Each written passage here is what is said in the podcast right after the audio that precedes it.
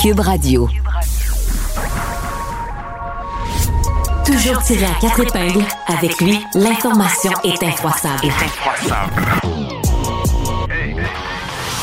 Sa voix réconfortante et rassurante raconte les histoires qui frappent notre quotidien comme si nous étions dans un récit d'aventure. Un sens du punch, de la répartie et des réflexes bien aiguisés qui donnent à l'actualité une touche divertissante. Jean-François Barry.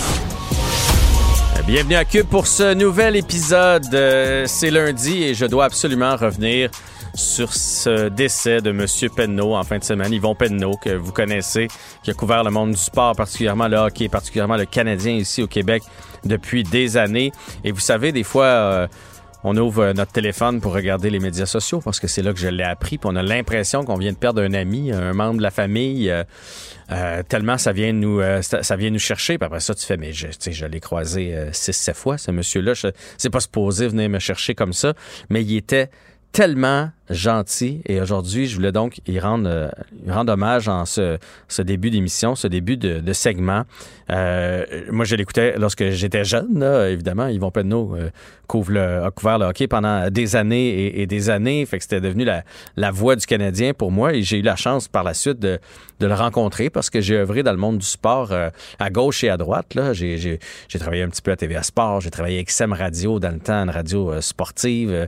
je suis allé faire un petit tour au 91 j'ai fait des sports à caféine, à la radio. Bref, euh, j'ai eu la chance de rencontrer Monsieur, euh, Penneau. Et moi, j'étais quand même impressionné lorsque j'ai rencontré Monsieur euh, Yvon Penneau. Et ce que j'ai remarqué, c'est sa gentillesse et aucunement prétentieux.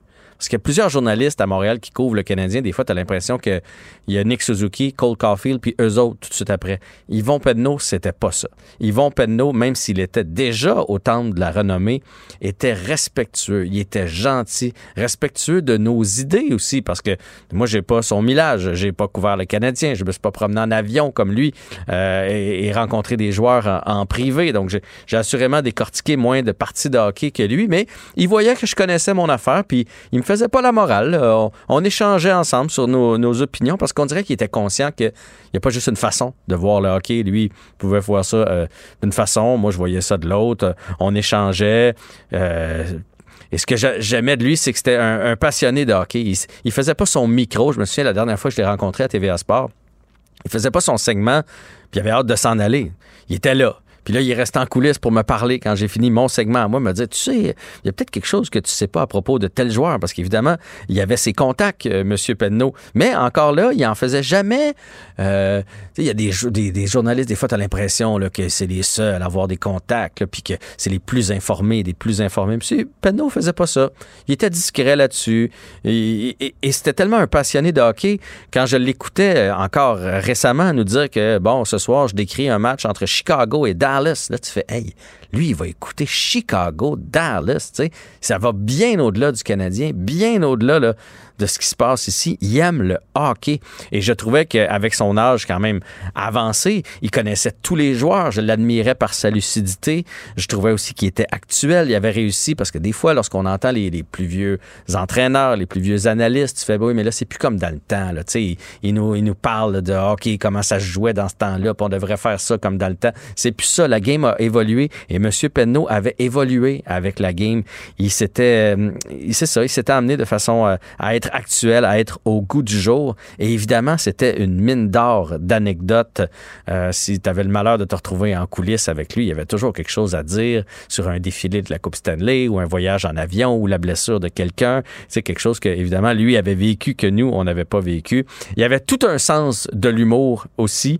Encore plus, je trouve, en vieillissant. C'est comme s'il y avait une espèce de détachement euh, par rapport au métier, puis qu'il voulait qu'on fasse ça de façon plus détendue euh, avec la technologie, entre autres, parce qu'il y a plusieurs de ces segments que M. Penneau faisait euh, de la maison, puis ça marchait pas toujours. Puis il l'avouait qu'il était pas capable de, comprendre comment ça fonctionnait, puis de réparer euh, euh, son bidule.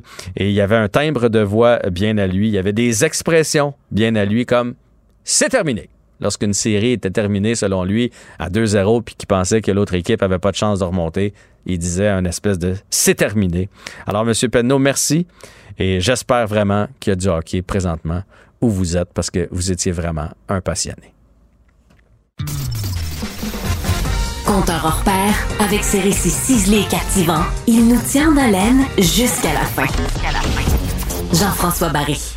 Euh, comme vous le savez, je suis père de famille de deux enfants, 18 et 20 ans, qui sont, depuis qu'on me les a mis dans les bras, la plus belle euh, chose de ma vie, la plus belle richesse. Euh, je, donnerais ma vie pour eux. Alors, en fin de semaine, et je suis certain que c'est la même chose pour des pères et des mères qui nous écoutent. Alors, en fin de semaine, lorsqu'on a appris ce drame-là, donc cet homme de Notre-Dame des Prairies, qui a ben, tué ses deux enfants avant de, s'enlever la vie, ça nous a tous euh, touchés, euh, troublés.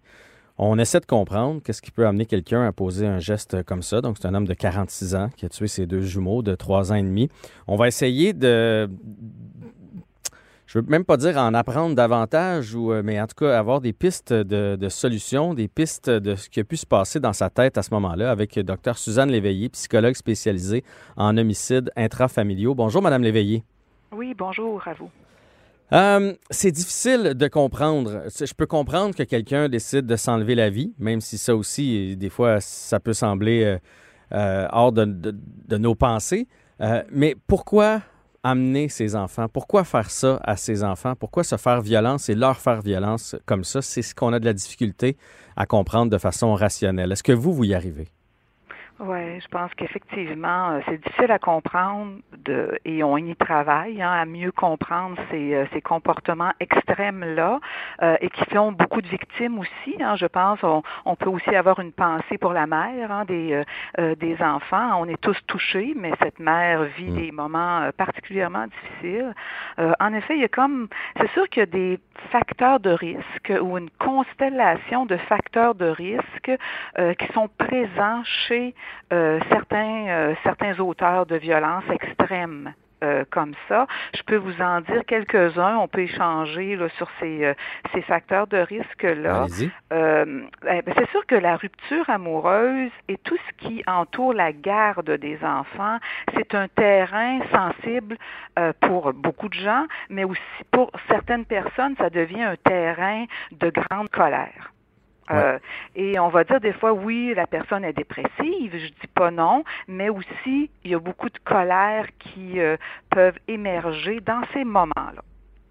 Euh, et rajoutons ensuite des violences conjugales qu'on peut dire post-séparation. Mm-hmm. on peut réfléchir à tout ce qui est du harcèlement et le, qui dit harcèlement dit contrôle, refus de la séparation. Donc, il y a des gens qui sont dans ces profils dans ces profils de personnalité euh, de personnalité là. Donc la dépression c'est une chose, mais il faut avoir ce que ce qu'on pourrait dire un, euh, pas des antécédents, mais être prédisposé, si on peut dire comme ça, euh, à ce genre de geste. Donc et là la dépression vient accentuer tout ça parce qu'on sait qu'il s'était fait arrêter cet homme-là.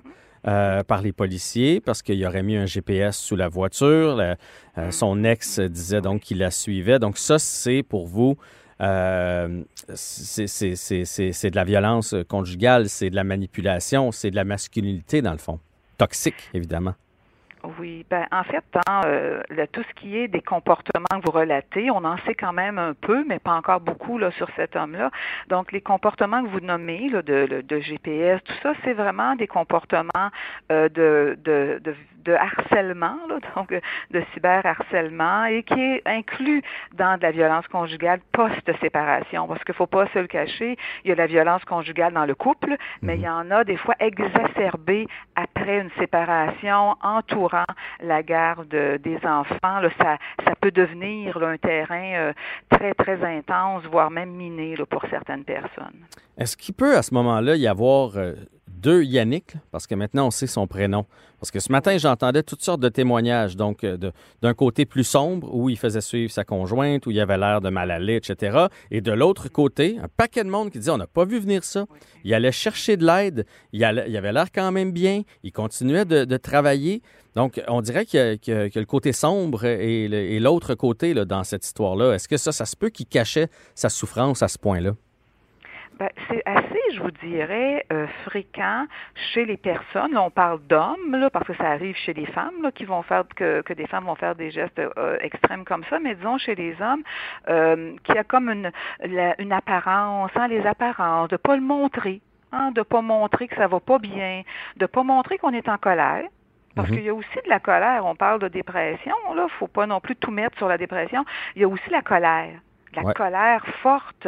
Et euh, je pense que ça aussi, ça joue beaucoup dans des comportements de, de filicide, parce qu'en fait, c'est un filicide-suicide qu'il a fait. Mhm. Euh, mais aussi de pas le montrer, de d'être capable de le cacher, de montrer une image quand même sociale euh, très très euh, de, de, de force, là, être capable de, de montrer qu'il est capable de, de surmonter euh, ses difficultés.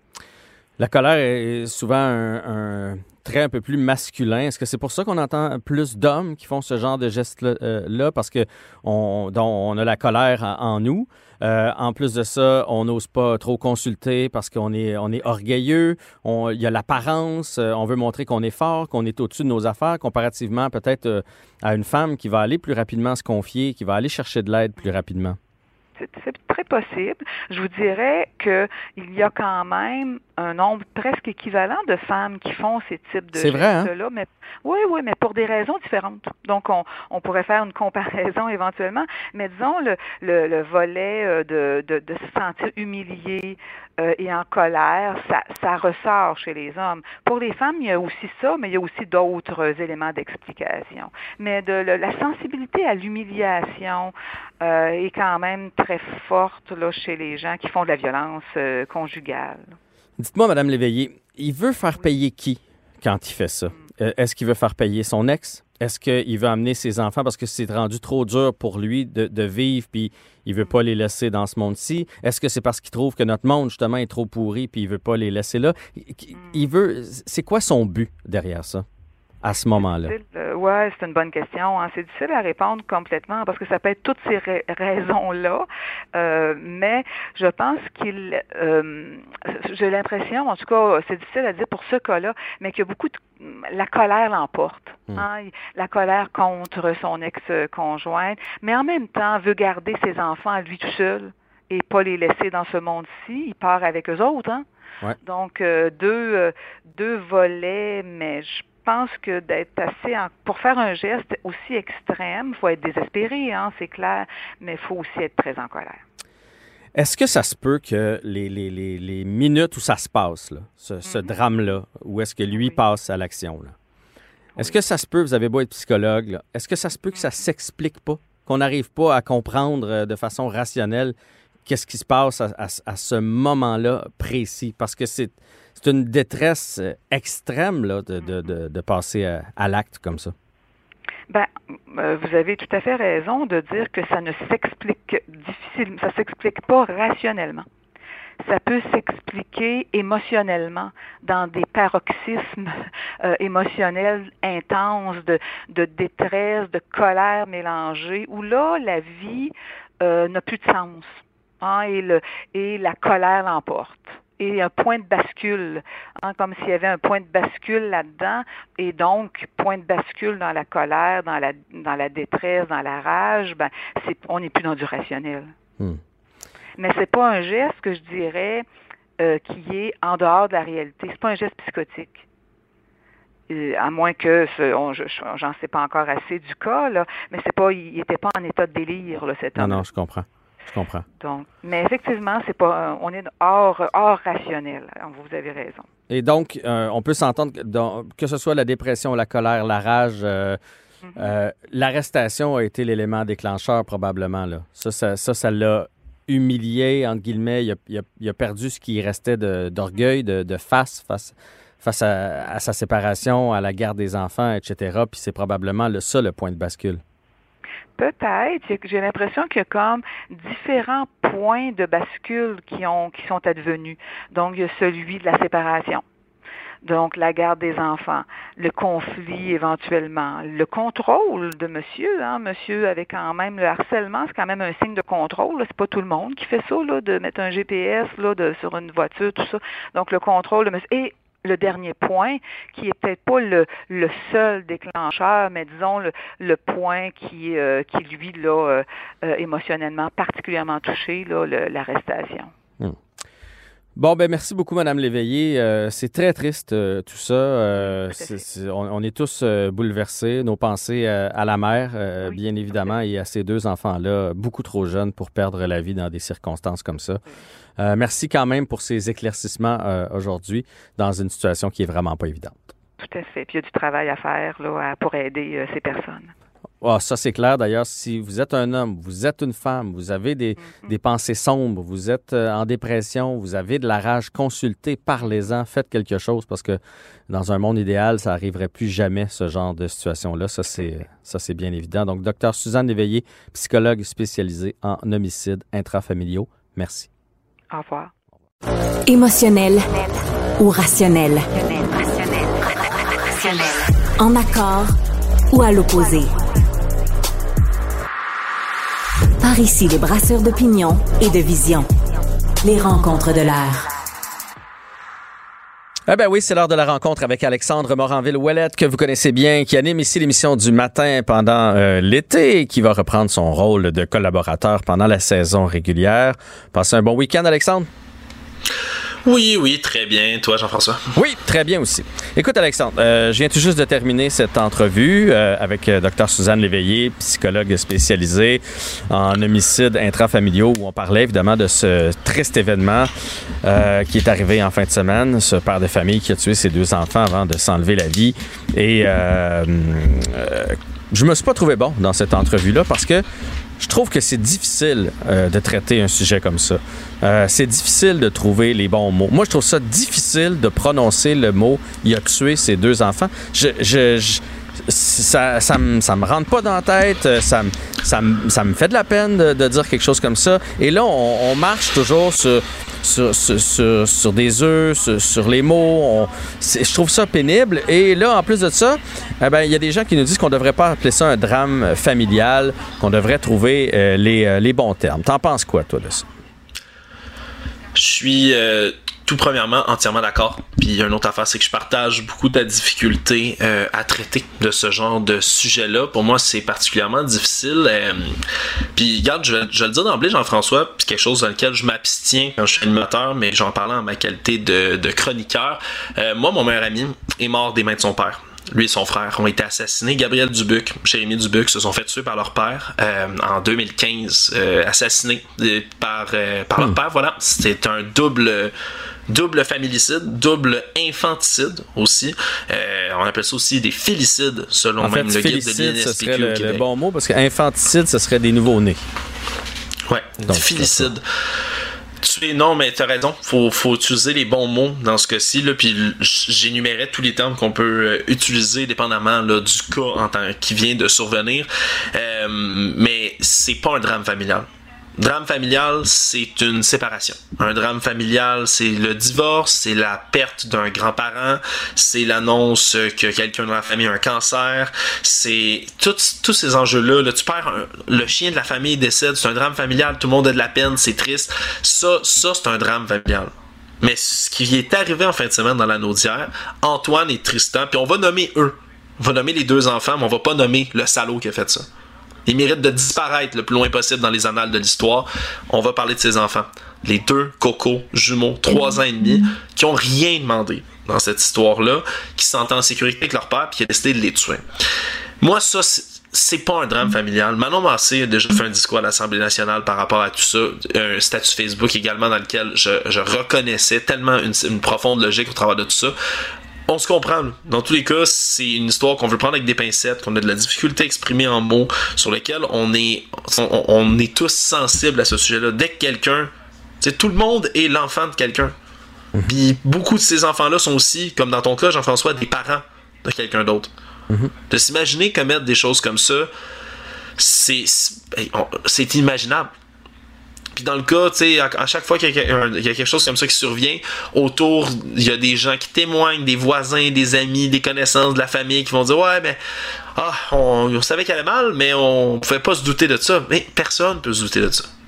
Personne pense qu'en allant mal, quelqu'un va tuer ses enfants. Parce qu'il y a quelque chose de profondément désaxé là-dedans, puis normal. C'est incompréhensible.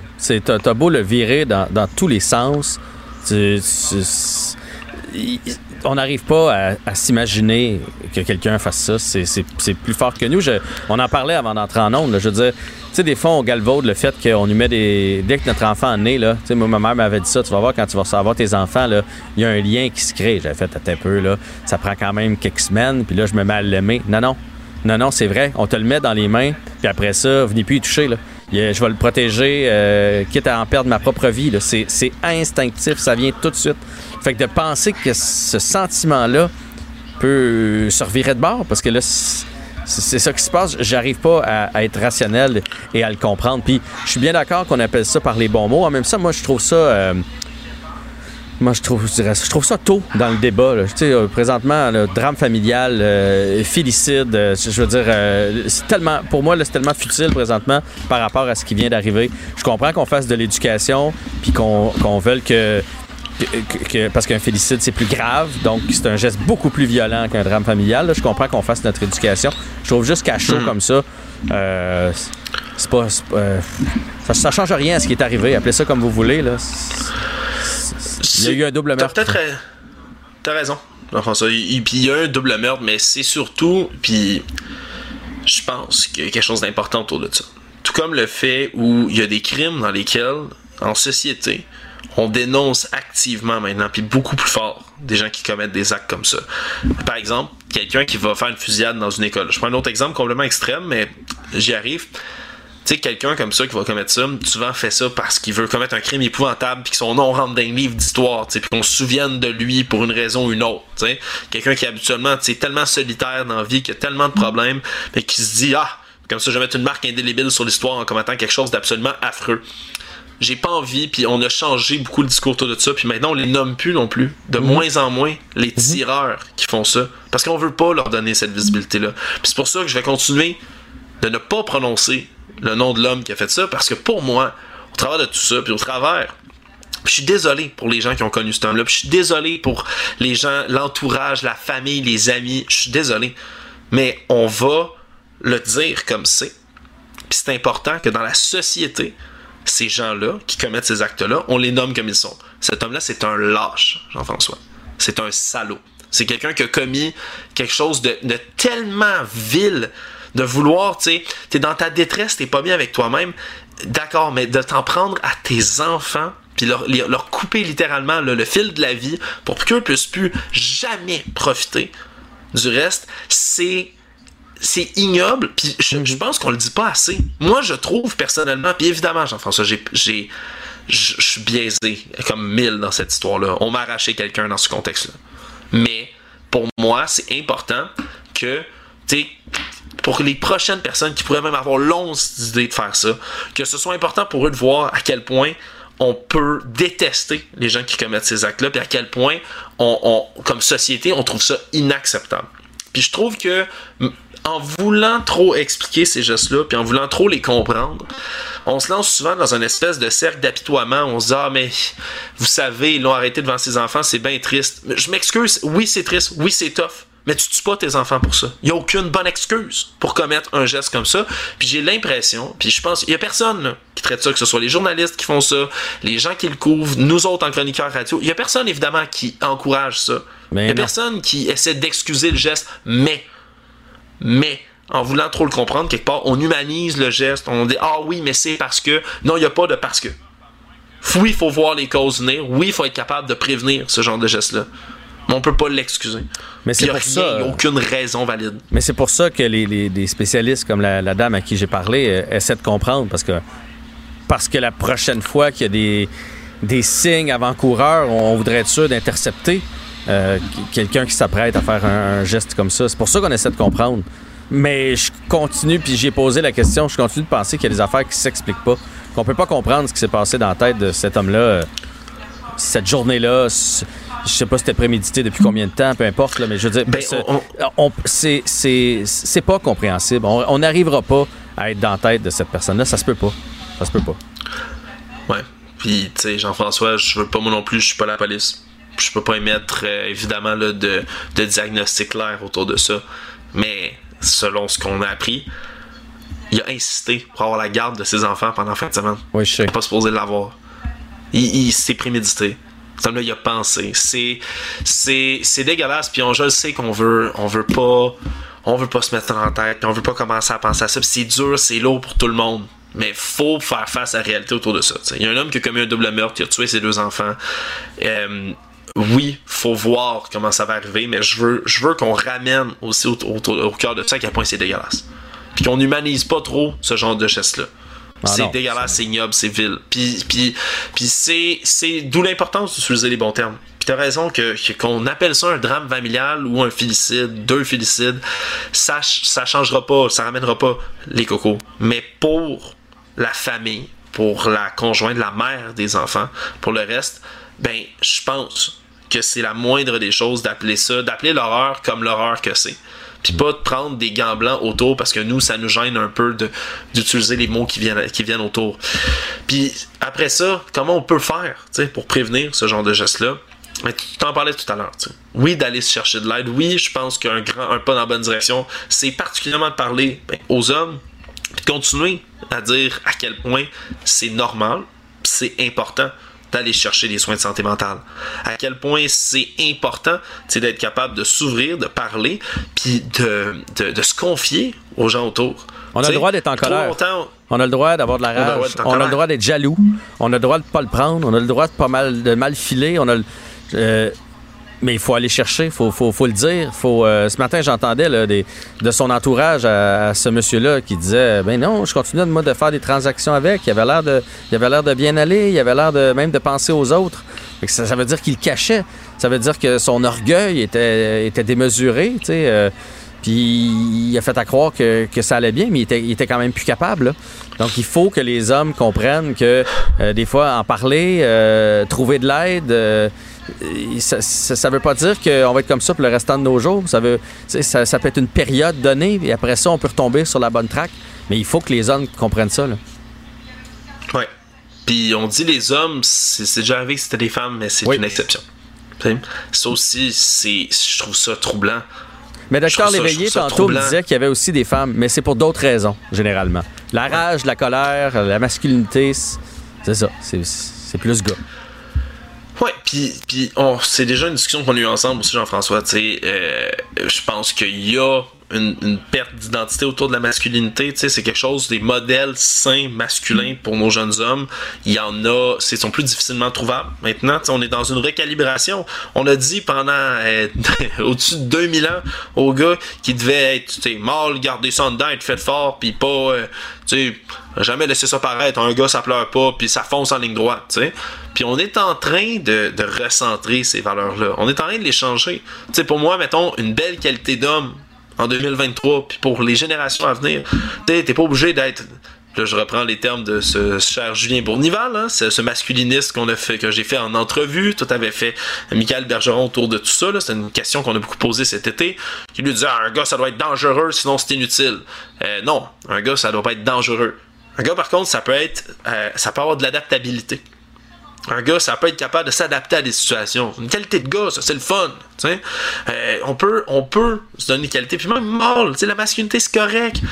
Mais il faut que ça évolue. Puis je comprends que c'est un choc pour beaucoup de gars. C'est un choc pour beaucoup de jeunes hommes qui se sentent plus représentés, qui, ont, savent plus où aller avec ça. si je suis pas le pourvoyeur de la famille, qu'est-ce que je suis? si je, si suis pas le gros tough, qu'est-ce que je suis?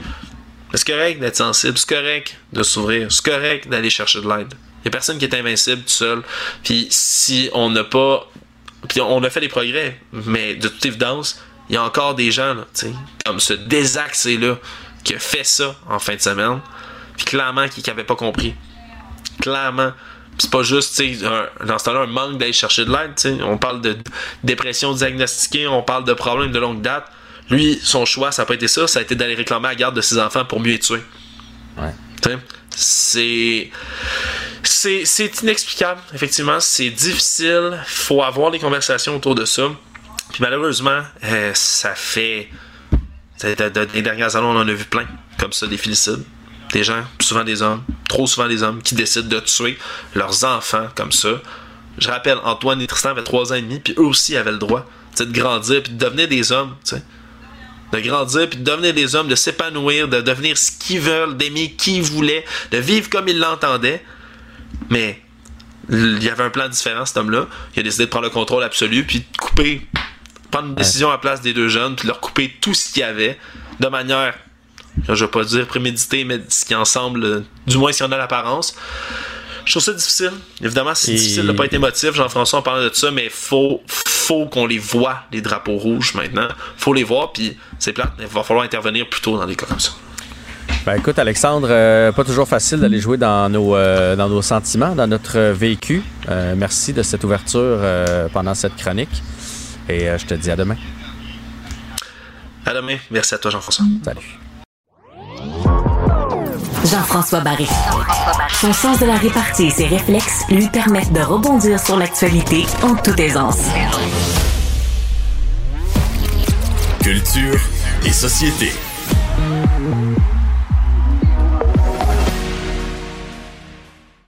C'est l'heure de la chronique culture et société avec Anaïs Gertin-Lacroix. Et Anaïs, tu piques ma curiosité parce que là, l'Autriche offre un an de transport mhm. public gratuit aux personnes qui se feraient tatouer quelque chose. Mais tu me dis pas, c'est quoi cette chose-là? qui se font tatouer le mot climatiquette, donc billet climatique. Puis là, moi, ce qui me fait capoter, Jean-François, c'est Climatiquette. Climatique, donc le biais climatique, mais je sais pas c'est quoi cette tendance-là. Il y a quelques jours à peine, on se jasait de Subway qui invitait les gens à se faire tatouer Subway pour pouvoir manger du Subway gratuit à vie. Je suis comme, mais voyons donc, arrêtez donc de demander à tout le monde de se faire tatouer. Mais là, c'est pas un, Subway, c'était un gagnant. Là, là, ça peut être tout le monde qui ont Climatiquette. Tout le monde. OK, mais si, si je me le fais tatouer sur une foune, euh, je vais passer comment à Guérite? Ben là, ça, c'est ton problème. Tu essaieras, puis tu nous raconteras ça après. C'est sûr que ça va faire un beau moment radio. non, non, mais je veux dire, je, ben, je, comprends mal comment je vais passer les tourniquets du, du métro, par exemple, si j'ai Clément Tequette. Je dis c'est une foune, mais mettons, c'est sur le bras, là, en plein été, en plein hiver, je vais enlever mon manteau pour leur montrer que j'ai Clément Tequette c'est une épaule. Ben, j'ai bien l'impression que c'est ça, même titre que tu parles de ta faune. Si tu montes dans l'autobus, exemple, l'autobus de la ville, c'est pas vrai que tu vas te baisser culotte pour montrer ta faune à tout le monde, là, tu comprends? Parce que mhm. tu n'auras pas le transport, tu n'auras pas. Euh, tu vas te retrouver derrière les barreaux, là, mon Jean-François. Donc, c'est assez difficile, c'est ça. ouais, mais non, mais c'est à cause de climatiquette. pour autre chose, exactement. Pendant que la police te met une menate. Non, non, mais c'est climatiquette, regarde! mais ça, ça en fait droite, juste en bas, les, les menottes, là. c'est justement, mais comme idée, là, puis ça fonctionne quand même. Donc, il y a mhm. plusieurs événements, plusieurs festivals, OK? J'en ça qui ont offert la chance aux gens, justement, de se faire tatouer. Euh, jusqu'à maintenant, bon, ça n'a pas été extraordinaire dans le sens que six personnes qui ont accepté de se faire tatouer Climatiquette.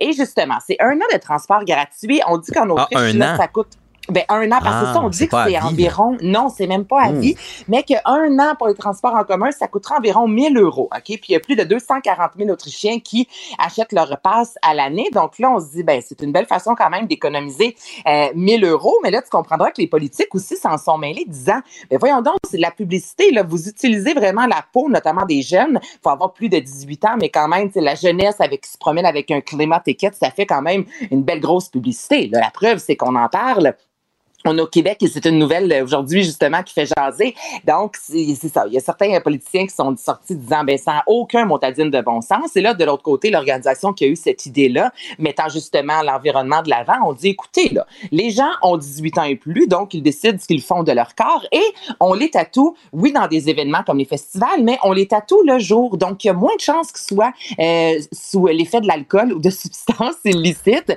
Donc, vraiment, c'est eux qui décident si oui ou non ils ont envie de se faire Donc là, rendu à minuit dans un festival, quand tu viens de faire la grande roue, tu peux pas aller te faire tatouer. Mais en mhm. après-midi, au gros soleil, même si on s'entend que tu peux être très drogué en après-midi au gros soleil dans un festival ou avoir bu de l'alcool, là, tu as le droit. Donc, il y en a quand même quelques-uns, six pour l'instant, qui ont eu euh, ce tatou-là, Climatiquette, donc, qui économise 1000 dollars euh, pour l'année. Je trouve ça fort. Pour vrai, euh, pour 1000 parce que dans le fond, c'est pour 1000 pièces. Tu te ferais-tu tatouer n'importe quoi pour 1000 pièces? C'est malade? C'est ça.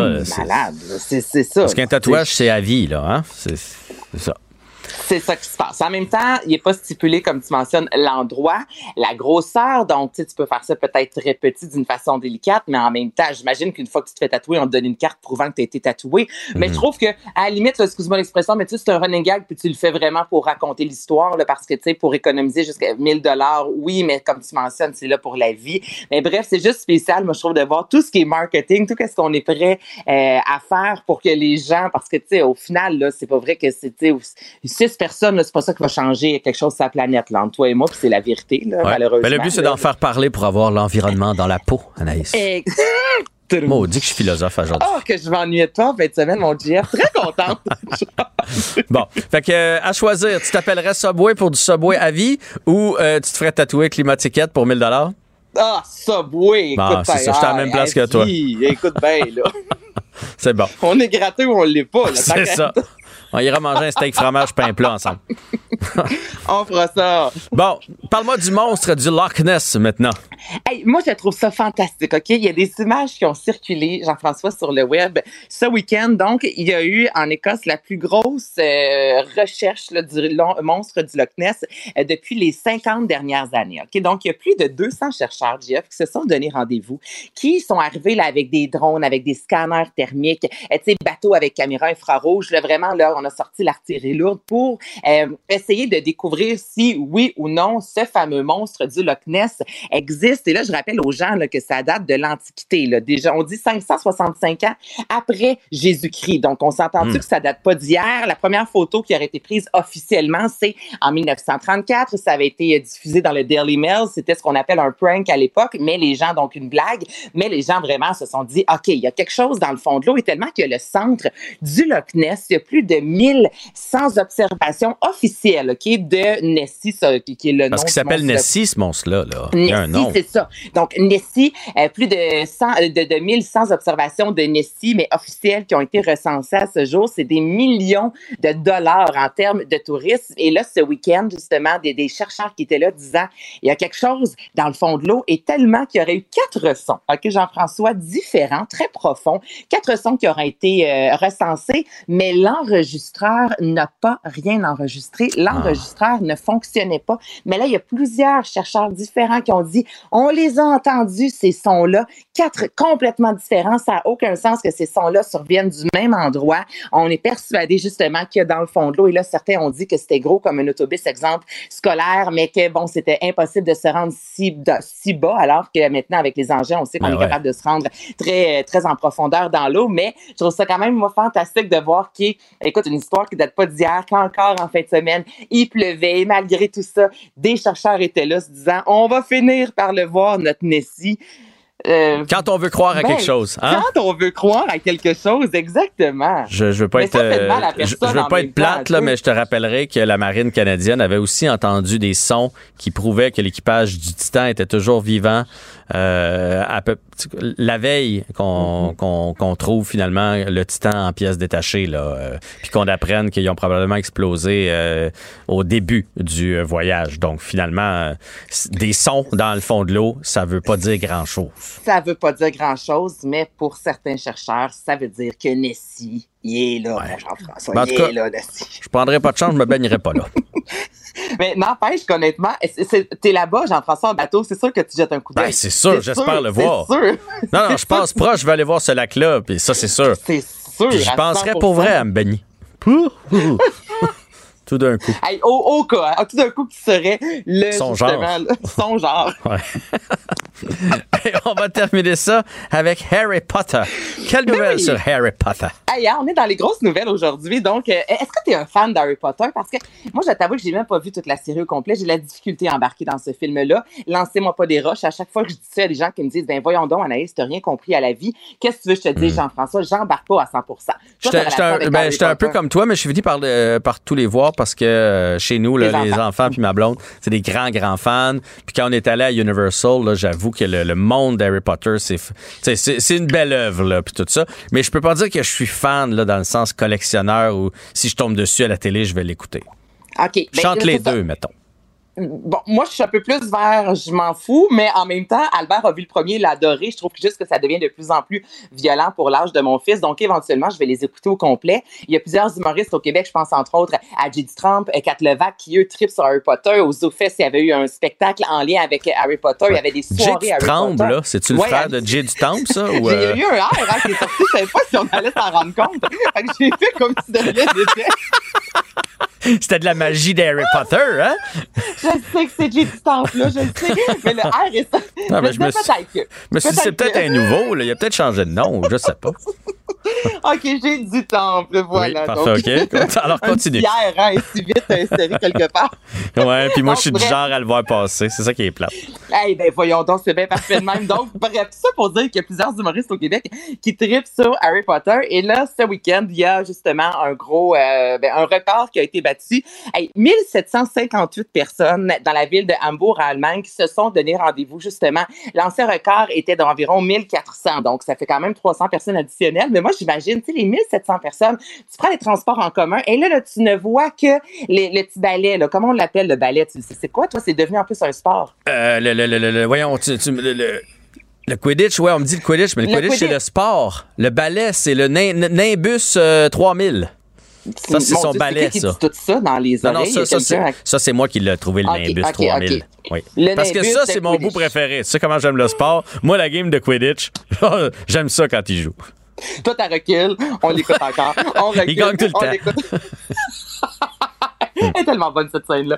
Mais bon, bref, tout ça pour dire qu'il y a eu justement ce, gros euh, record-là. Moi, je me menais juste dans la ville, tu sais, comme moi qui connais plus ou moins Harry Potter. À un moment donné, tu te dis, ben voyons donc, qu'est-ce qui se passe ici? Mais là, toi, visiblement, tu le connais plus que moi avec le ballet 3000. comment il s'appelle encore? Le Nimbus, il me semble. Le Nimbus 3000 et le Quidditch. Donc, euh, écoute, pour les fans d'Harry Potter, c'est là qu'il fallait être en fin de semaine. Euh, pour les fans du Loch Ness, c'est en Écosse qu'il fallait être en fin de semaine. Pour les fans des transports en commun, c'est en Autriche qu'il fallait être en fin de semaine. Puis, ben, sinon, pour les fans de la poutine, c'est au Québec qu'il fallait être ce week-end avec le Festival de la poutine. Bon, je suis en train de le chercher, ça serait le 2000, je pense. J'ai rajouté un 1000, moi. Nimbus 2000, je pense. Nimbus 2000. Ouais. Ben, t'étais déjà plus proche que moi de la réponse. Ouais. Mais euh, peut-être qu'il y a différentes variétés aussi, là, au fur et à mesure des films. C'est pas tellement mm. important dans notre histoire. Il n'y a pas grand-chose d'important dans notre histoire. ben oui, hey! Hey, hey, hey! Oh, attention, là. Euh, le tatouage, oh. Nessie et Harry Potter. Et J. du Tremble, c'est ça. J'ai du tremble, voilà. Je te souhaite une belle journée, hey, Anaïs. Toi aussi, Jean-François, demain. Bye bye. Oh, oh. attention. Je pense que je vois Dumbledore dans le coin, là. Avec Hagrid. .ca Débusquer les arnaques. À la recherche d'indices, trouver des solutions. Pour lui, l'actualité est un jeu. Jean-François Barry. Un nouveau mécanisme de traitement des plaintes et des signalements dans le milieu scolaire entre en vigueur aujourd'hui au Québec avec l'arrivée en poste du protecteur national de l'élève, une fonction qui est autonome et externe au réseau scolaire. Pour en apprendre davantage, on va en parler avec maître Jean-François Bernier, protecteur national de l'élève qui a été nommé en juin 2022 par le gouvernement du Québec. Bonjour, monsieur Bernier.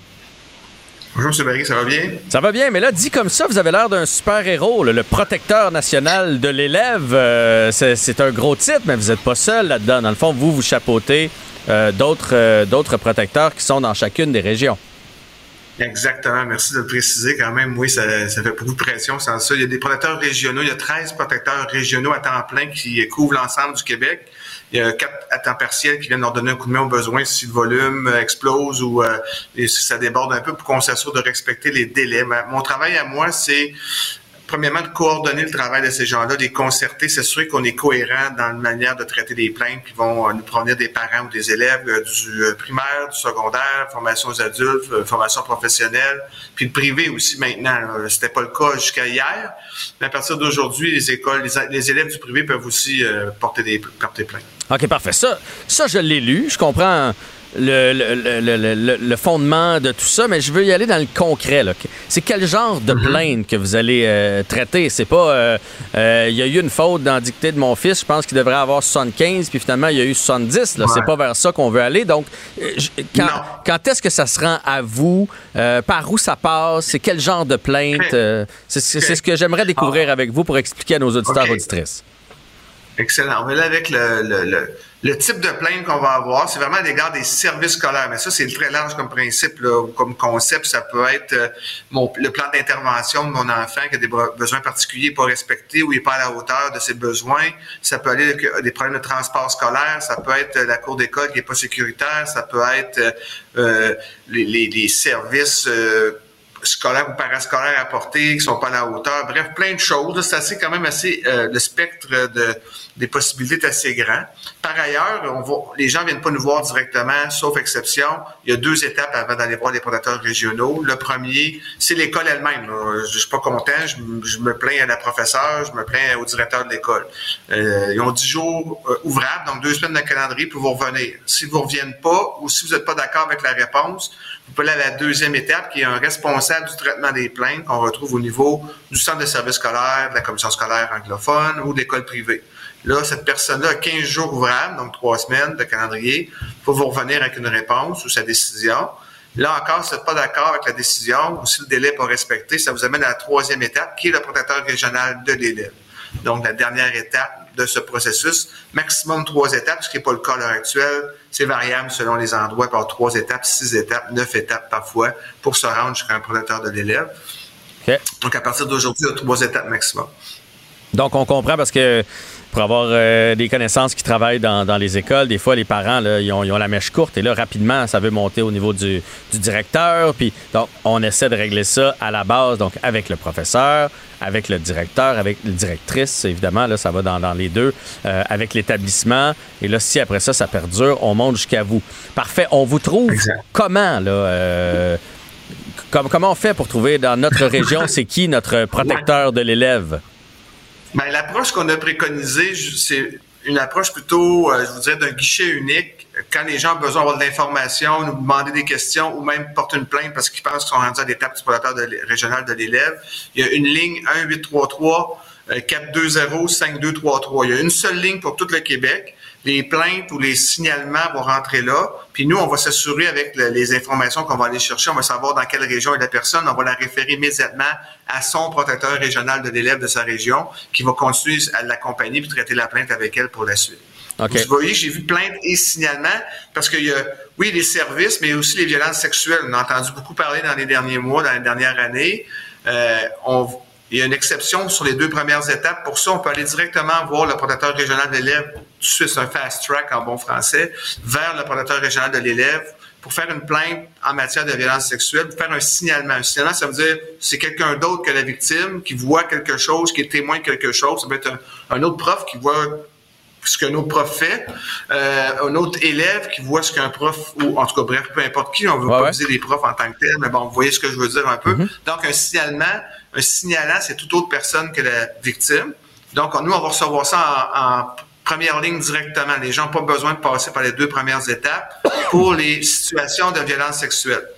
Toujours par téléphone, parce que vous dites venez voir, vous n'arrêtez pas de dire venez voir le protecteur, mais c'est un appel. Vous n'êtes pas là, il n'y a pas un bureau ben, physique. Il y, a, plusieurs. Non, mais il y a un bureau physique à Québec Montréal. Les gens pourront toujours venir nous voir, mais on n'est pas partout au Québec. Les protecteurs régionaux vont, vont, être dans leur région, mais en télétravail pour l'essentiel. Ils vont se déplacer sur leur territoire pour aller à la rencontre des gens au besoin quand il y a besoin de faire des rencontres en personne. Mais au-delà de Donc, on est témoin de quelque chose, on appelle. Oui, on appelle. Il y a un texto aussi, la même ligne téléphonique. Le texto, euh, on, a, développé le texto. Il y a un formulaire de plainte sur notre site web. Euh, dans les, chacune des écoles a l'obligation, ou école ou centre de service scolaire, a l'obligation de mettre sur son site Internet euh, toutes les informations sur le recours, les trois étapes. Là, vous allez retrouver le numéro 1833 que je vous ai mentionné tantôt. Bientôt dans les écoles, d'ici la fin du mois de septembre, dans les écoles, il va y avoir des affiches sur les murs de toutes les écoles du Québec hmm. Avec justement ces coordonnées-là aussi. Là. Que ça va être dans, dans J'imagine que ça va être dans l'agenda aussi des jeunes éventuellement. Euh, oui. Euh, de façon cette année, ça a été un petit peu short, ça a été un petit peu court cette année pour le faire, mais à partir de l'année prochaine, c'est sûr, ça va être des agendas scolaires aussi. Parfait. Est-ce que c'est une ligne qui est confidentielle? Donc, moi, je suis témoin de ce qu'un autre professeur fait, je décide de vous appeler ou de remplir le formulaire, est-ce qu'il y a des chances que ça me revienne? Ou c'est ben, confidentiel? la, confidentialité est assurée. Euh, vous pouvez le même des signalements qui pourrait se faire de façon anonyme. Évidemment, quand c'est anonyme et qu'il n'y a pas beaucoup d'informations qu'on nous a données, c'est un petit peu difficile d'aller plus loin. Mais si on a assez d'informations, ça nous permet quand même de commencer le travail. Donc, c'est totalement confidentiel. la loi, qui est une loi de ombudsman comme on est, a une garantie dans la loi. C'est on peut on n'est pas obligé de dire quoi que ce soit, même un juge. Alors, c'est très blindé comme protection sur la confidentialité. Ça, je veux rassurer les gens. Il n'y a, rien qui va sortir de, nos murs quand on aura de l'information. Ça, c'est clair. Est-ce que les jeunes peuvent appeler directement ou il faut absolument que ce soit le parent? Oui. Non, jusqu'à hier, ça prenait, c'était les parents qui devaient appeler. À partir d'aujourd'hui, un jeune de 13 ans peut appeler, un jeune de 16 ans peut appeler. C'est sûr que si en bas de 14 ans, on a l'obligation d'informer ses parents. Mhm. Euh, qui l'a fait ça. Mais à haut de 14 ans, il pourrait le faire sans qu'on en parle à ses parents, même si on va l'encourager, mais ses parents au courant peut-être. Mais il a le droit de ne pas le dire s'il veut pas. Euh, ça fait deux fois dans l'entrevue que vous dites depuis hier, en levant un peu les yeux au ciel. Vous avez été nommé en juin 2022, puis là, je comprends qu'il y a des règles qui se sont décidées hier. Qu'est-ce qui a changé depuis un an, puis pourquoi on n'a pas été capable de mettre le protocole en place avant hier, entre guillemets? Euh, la loi a été adoptée l'été passé. J'ai été nommé le 1er août. Je, suis arrivé dans mon bureau là, avec mon ordinateur tout seul le 1er août l'année passée. Il fallait construire, monter une équipe, monter toutes les procédures. Le, ça a l'air de rien, mais le site web, les formulaires de plainte, toute la mécanique pour tout structurer ça pour être fin prêt. Aujourd'hui, ça a pris ce temps-là. On a les, les, employés sont arrivés petit à petit au gré des derniers mois pour qu'on mette tout ça en place. Euh, et la raison pour laquelle ça rentre en vigueur aujourd'hui, c'est que les articles de loi qui mettent en place la nouvelle procédure entrent en vigueur aujourd'hui. Je comprends. Excellent. Mais on avait bien besoin pour vrai de ça. Euh, il faut que les élèves soient en sécurité. Euh, il faut que les, parents sentent les élèves en sécurité. C'est important. Donc, vous pouvez peut-être redonner pardon, le numéro de téléphone en terminant? Je vais donner le 1-833-420-5233, mais je tiens quand même à dire que il y a des deux premières étapes avant. Là, non, mais c'est un message aux parents de dire essayez de régler ça à l'école, ça ne fait pas aller au deuxième niveau que le responsable des plaintes. Mais s'ils nous appellent, on va de toute façon les, les, informer comme il faut sur les, les différentes étapes. Puis dans les cas où on doit s'en saisir tout de suite, en vertu de la loi, j'ai parlé des violences sexuelles, on va le faire tout de suite, sans problème. Excellent. Donc, c'était Maître Jean-François Bernier, qui est devenu protecteur national de l'élève, qui a été nommé en juin 2022 par le gouvernement du Québec et qui chapeaute, évidemment, euh, plein d'autres protecteurs régionaux. Merci pour l'entrevue aujourd'hui et bonne chance dans votre nouveau défi. Merci, M. Berger. À la prochaine. Au revoir. Comprendre le monde qui nous entoure dans la bonne humeur. C'est ça, Jean-François Barry. Les rencontres de l'heure. C'est une mesure de paresseux. Francis Gosselin. Si tu fais d'envoyer de l'argent à du monde qui gagne 98 000 par année. La rencontre, Barry Gosselin. Francis Gosselin, notre économiste, euh, est avec nous pour euh, nous parler économie, bien sûr, mais taux d'intérêt qui commence. Au début, on disait, on dirait que ça fait pas peur aux gens. Les restos sont pleins, les gens voyagent quand même, ça s'achète des maisons. Mais là, le 7% commence à faire peur drôlement aux acheteurs et aux propriétaires. Ça fait peur, effectivement, euh, Jean-François. Puis je calculais, tu sais, euh, la, valeur moyenne d'une unifamiliale euh, à Montréal, maintenant, ça a dépassé le 500 000 J'imagine que tu as, suivi ça un petit peu. Fait que 7% de 500 000 Ça commence à faire des grosses bouchées tu commences, là, tu payes 35 000 par année d'intérêt. Puis là, idéalement, tu essaies de rembourser ton prêt. Mais tu sais, 35 000 par année, ça fait 3 000 par mois, là, juste en intérêt. Là. Mhm, là, mhm. tu rembourses ton prêt sur 25 ans. Fait que là, divise 500 000 par 25. Fait que là, tu as comme un autre 1800. Euh, fait que tu es, à 5 000 par mois. Tu pas encore payé tes taxes municipales. tu pas payé tes taxes scolaires. C'est inimaginable. Puis, Et là, c'est la valeur moyenne, là. Oui, oui, oui. Fait que tu prends une maison à un million, ça fait 70 000 Puis tu sais, même des, des plus petits condos, là, c'est difficile de trouver ça ben, ben en bas de 350 000 là, Maintenant, aujourd'hui, ben, on parle quand même de, de charges de 20 quelques mille dollars d'intérêt dans les premières années. Fait que c'est très difficile d'imaginer euh, que des gens de la classe moyenne vont arriver à, se payer ça. Puis euh, là où on dit que ça fait peur, c'est que évidemment, là, je te dis des montants de, un peu comme ci, comme ça, mais 5 000, 6 000 dollars par mois, je connais pas grand monde qui paye ça de loyer. Là. Mm-hmm. Fait que de passer, euh, de passer d'un loyer entre guillemets, moyen, là, normal, à 1500, 1600, mettons, pour un jeune couple, ou, tu sais, je pense que maintenant, c'est rendu près de 2000 dollars, la, moyenne, euh, à 6000 dollars par mois. Je veux dire, comme je dis, c'est quelque chose qui fait peur. Donc, autant pour les acheteurs, mais autant pour les vendeurs, euh, qui avaient peut-être euh, soit des personnes qui étaient un petit peu plus avancées en âge, qui avaient peut-être presque fini de payer ou qui avaient une hypothèque à un taux plus avantageux, de dire je vais déménager, acheter une nouvelle propriété, ben là, non. je, peux, je peux pas me joindre à, ce jeu-là. Et donc, forcément, ça, ça crée tout un système là, de vraiment de crainte sur les marchés actuellement qui explique une grosse partie là, de la diminution euh, de, de, du volume d'activité sur les marchés. Puis ça génère, je pense qu'il y a plusieurs études qui ont paru dans le jour, de l'anxiété auprès de nombreux ménages là, euh, qui, sont un petit peu... Imagine si t'es propriétaire, là, puis il y a deux ans, tu as gelé ton taux pour les trois prochaines années. Jusqu'à maintenant, tu hmm. capotais pas, mais là, tu commences à voir venir ça. Puis là, tu fais crime, on va passer de, je sais pas moi, 2 à 7. Là. Oh! Ça fait une méchante différence. là. Euh, Tout à fait. Puis euh, non, c'est ça. Puis je, je, pense que de manière générale, ce que ça va faire aussi, c'est que là, ben, il y a des gens qui, de manière un peu entre guillemets irrationnelle, rêvent d'avoir une propriété ou sont forcés de déménager, etc. Euh, mais on le voit là. Puis c'est, euh, je pense, que c'est un, un, sondage léger là qui a, qui a été dévoilé plus tôt la semaine dernière. 54% déjà là, ça, ça ne fait que commencer. Le 54% des gens sont plus endettés qu'ils ne l'étaient l'année dernière, ce qui veut dire que non seulement euh, ben, donc ils sont plus endettés et le taux d'intérêt est vraiment moins bon. C'est-à-dire que tu as plus de dettes puis tu payes le service de la dette, c'est-à-dire les intérêts ah. sur ta dette sont beaucoup plus élevés. Il y a des gens qui vont pas être capables de se sortir de cette, cette tourmente-là, si tu veux, puis c'est assez inquiétant. Ou qui vont faire des années euh, euh, stagnantes. Ils vont juste payer les intérêts. Juste payer les intérêts. Fait que ça, dans ce ben, temps-là, tu, tu, tournes, tu tournes en boîte, là. T'avances pas, là. Ben, ça, on, le voit, Jean-François, tu sais, il euh, y, a une formule hypothécaire, là, dans le fond, qui te permet de geler les paiements, puis tu fais juste faire varier à l'intérieur de ce paiement-là la proportion de capital puis la proportion d'intérêt que tu payes. Ben, il y a des ménages de plus en plus nombreux maintenant dont la totalité du paiement passe en, intérêt, donc c'est-à-dire qu'ils remboursent zéro capital. Je pense que c'est avec toi que j'en parlais la semaine dernière, des gens qui ont calculé qu'ils payent, mettons, un paiement mensuel de 1000, 2000 dollars, ben, il y a comme, euh, tu sais, 20 dollars de capital puis 1980 dollars d'intérêt. Et il y a des gens qui calculaient qu'ils auraient fini de rembourser leur hypothèque dans 90 ans. Ce qui est comme un petit peu une drôle de perspective dans la mesure où l'espérance de vie à la naissance euh, est d'à peu près ouais, 82. T'es mieux de lâcher de bonheur si tu veux voir le bout. Ben, généralement, Généralement, tu n'achètes pas à la naissance. ça. voilà. Donc, euh, il y a les, euh, les démarrais qui vendent des actions de Power Corporation. Pourquoi?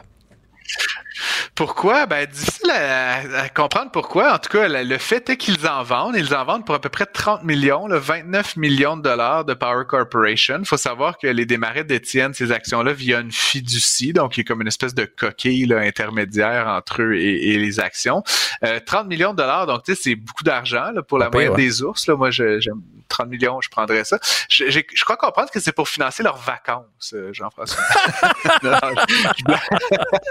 je sais pas où ils vont. Euh...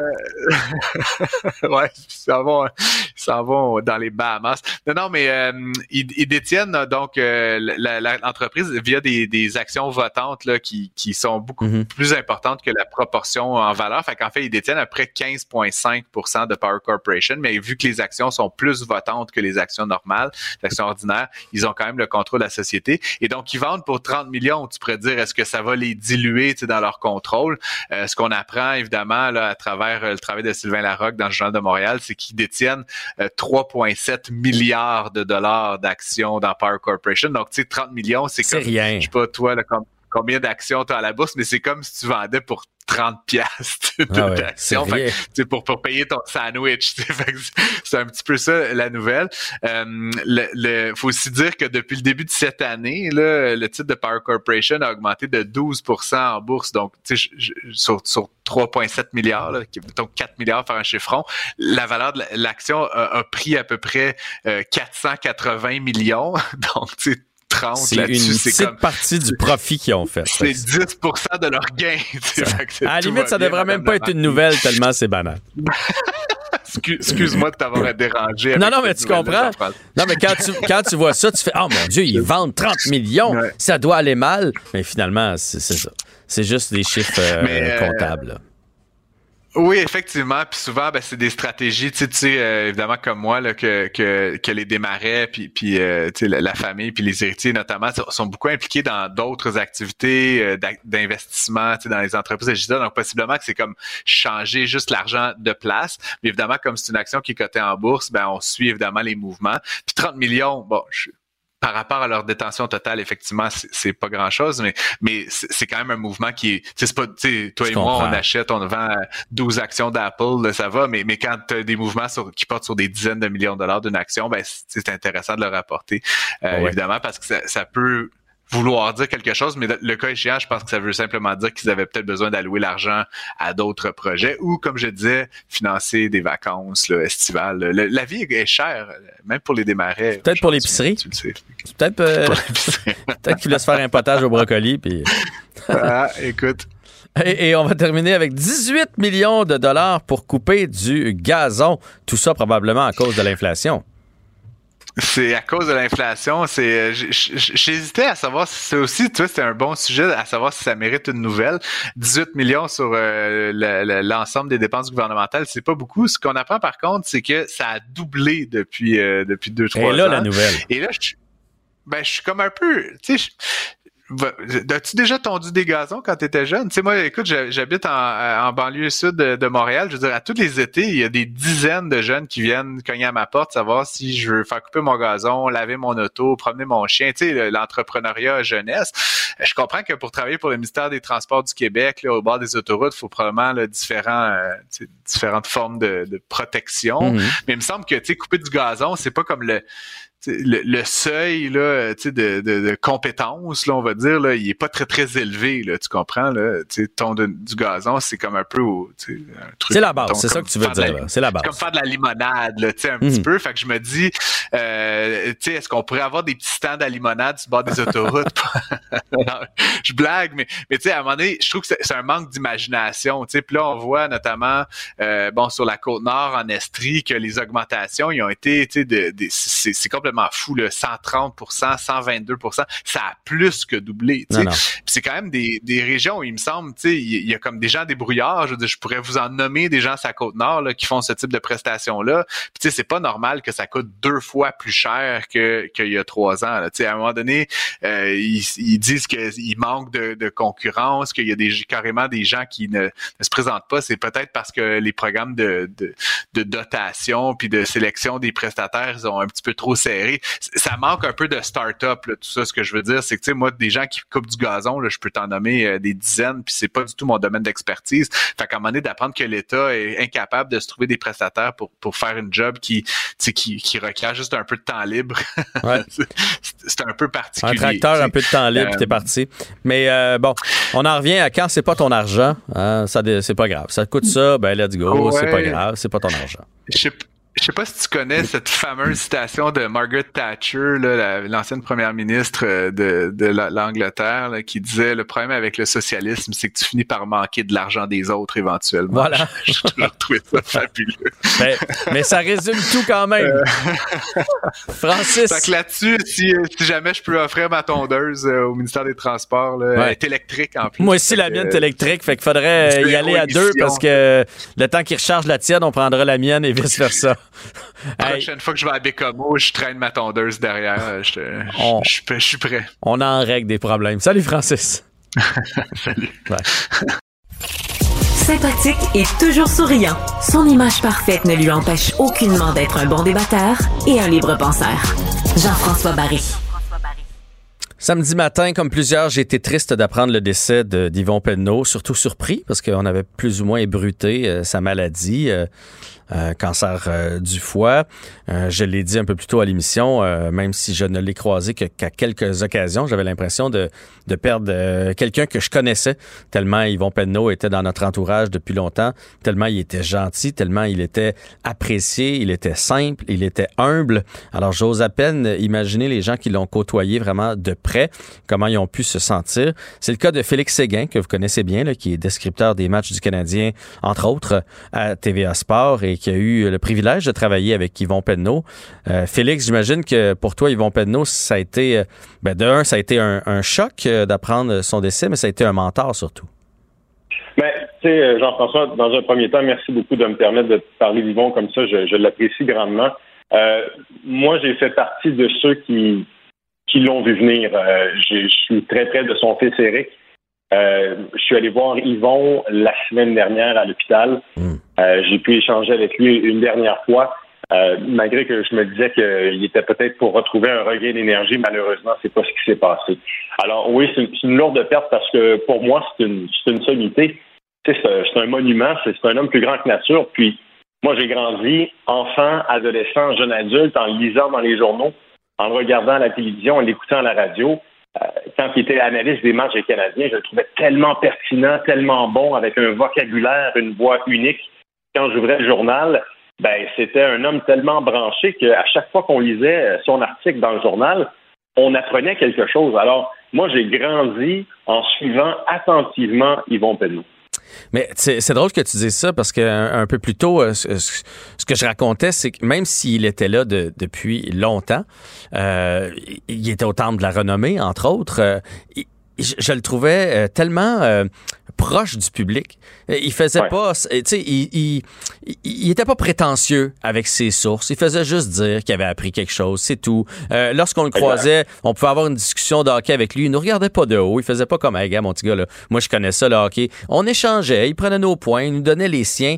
C'est fou à quel point il était humble et simple, alors qu'il y aurait pu, là, parce qu'il y a des anecdotes, euh, a pu finir euh, des joueurs qu'il a rencontrés, il a vu les belles époques, il a couvert tellement d'événements, mais il, était euh, facile à côtoyer, facile d'approche. Moi, je trouve que ce qui l'a démarqué, c'est qu'il a su traverser les époques. Hmm. Il était pertinent dans les années 60, pertinent dans les années 70, pertinent dans les années 80, 90, dans les années 2000 et jusqu'à tout récemment, il l'était encore. Il était branché. Puis moi, ça a été sa plus grande qualité. Il a su s'ajuster aux époques.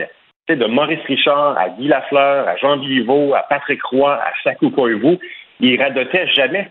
Non. Jamais il disait euh, moi dans mon temps, jamais, jamais. Il était d'actualité. C'était le moment présent. C'est qu'est-ce que fait Austin Matthews? Qu'est-ce que fait John Tavares? Et c'était sa principale qualité de savoir s'ajuster. Tu lisais ses articles dans le Journal de Montréal dernièrement, puis il donnait son opinion sur ce qui se passait. Quand je travaillais avec lui, comme analyste, il était à mes côtés, il arrivait, là, Jean-François, là, préparé, là, ça n'avait aucun bon sens. On faisait un match tranquille un mardi soir entre le Lightning de Tampa Bay puis les Hurricanes de la Caroline. Il arrivait aussi préparé que c'était le dernier match de la finale de la Coupe Stanley. Et pourtant, après près de 60 ans de carrière, il aurait pu se dire, bah, tu sais, à moi, mardi soir, tranquille, je vais, je vais arriver un peu moins préparé. C'était pas en lui. C'était un homme extrêmement, extrêmement minutieux. Tu aurais dû voir les feuilles, les feuilles, la préparation pour chacun des matchs qu'il faisait c'était vraiment honorable et hors norme, j'ai envie de te dire. Eh, écoute, je suis tellement d'accord. Moi, ça m'impressionnait quand euh, euh, je l'écoutais particulièrement à la radio, puis qu'il nous parlait du sixième défenseur des Hurricanes de la Caroline. Tu fais OK, OK, non, mais il suit. Tu sais, il n'y a pas juste sa feuille avant d'entrer en onde. Là. Il suit ça pas à peu près. Euh, est-ce que c'est un des plus grands amoureux de la game que tu as vu? Parce que lui c'était pas juste il ah couvrait pas juste le Canadien là. Lui un match Dallas Columbus ça le passionnait là tu as dit le bon mot. c'est un passionné. Puis chez lui, il y avait euh, quatre téléviseurs. Hmm. Il pouvait regarder quatre matchs en même temps. Puis suivre tout ça un samedi soir tranquille, alors qu'un samedi soir, il aurait peut-être pu faire d'autres choses. Non. Lui, le mot retraite, là, ça n'a jamais fait partie de son vocabulaire, ça n'a jamais fait partie de sa vie. Il n'a jamais pris sa retraite. Il a travaillé du début jusqu'à la fin. Puis moi, là où je lui en serai éternellement reconnaissant, Jean-François, c'est que ça a été un mentor, une personne très importante dans ma carrière parce que euh, dans notre industrie, tout le monde est gentil, mais tout le monde, tout le monde fait sa petite affaire. Puis quand tu es descripteur et quand tu es analyste de match de hockey, tu pas nécessairement beaucoup de personnes à qui parler parce qu'il n'y en a pas une tonne, puis ceux qui le font, mais on est tous débordés. Puis Yvon, c'était la personne sur laquelle la personne sur laquelle je m'appuyais j'avais un doute sur ah, comment décrire, comment analyser, comment voir, comment dire telle chose, comment percevoir telle affaire. Fait que souvent, j'avais des questions pour lui au sujet de ma, ma description, des questions sur lui, à savoir comment travailler étroitement avec un, analyste, comment rendre un match à un autre niveau. Puis quand je décrivais des matchs de hockey avec lui, avant, pendant et après le match, on prenait toujours le temps de parler de la business, de notre industrie. Puis moi, ça a été extrêmement important, ça a été rassurant. Euh, par moments, j'avais, ça, ça allait vite dans ma tête, puis tu sais, j'ai pu compter sur son aide. Puis je pouvais compter sur lui aussi. Un soir donné, je l'appelais. Hey Yvon, qu'est-ce que tu penses de ça? Il me donnait son opinion. Alors, pour moi, c'est ça. C'est quelqu'un qui, a été très important dans ma carrière. Puis, il n'y avait pas besoin de prendre soin de Félix Seguin. Là. Ben non, il n'avait pas besoin de ça dans sa vie. Puis, il l'a fait avec beaucoup, beaucoup d'amour. Puis, je lui suis très reconnaissant. Ben Félix, euh, merci beaucoup de ce témoignage euh, aujourd'hui. Puis euh, comme tu étais proche, c'est ce que je comprends, ben je t'offre mes condoléances au nom de toute l'équipe ici à Cube. Ben c'est super gentil. Alors au plaisir. Bye bye. Bye bye.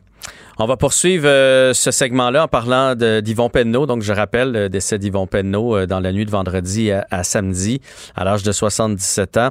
Et on va parler avec Régent Tremblay, que vous connaissez bien, là, qui a plus besoin de présentation et qui a couvert le hockey dans les mêmes époques euh, qu'Yvon, qu'Yvon Penneau. Évidemment, c'est devenu de bons amis. Salut, Régent.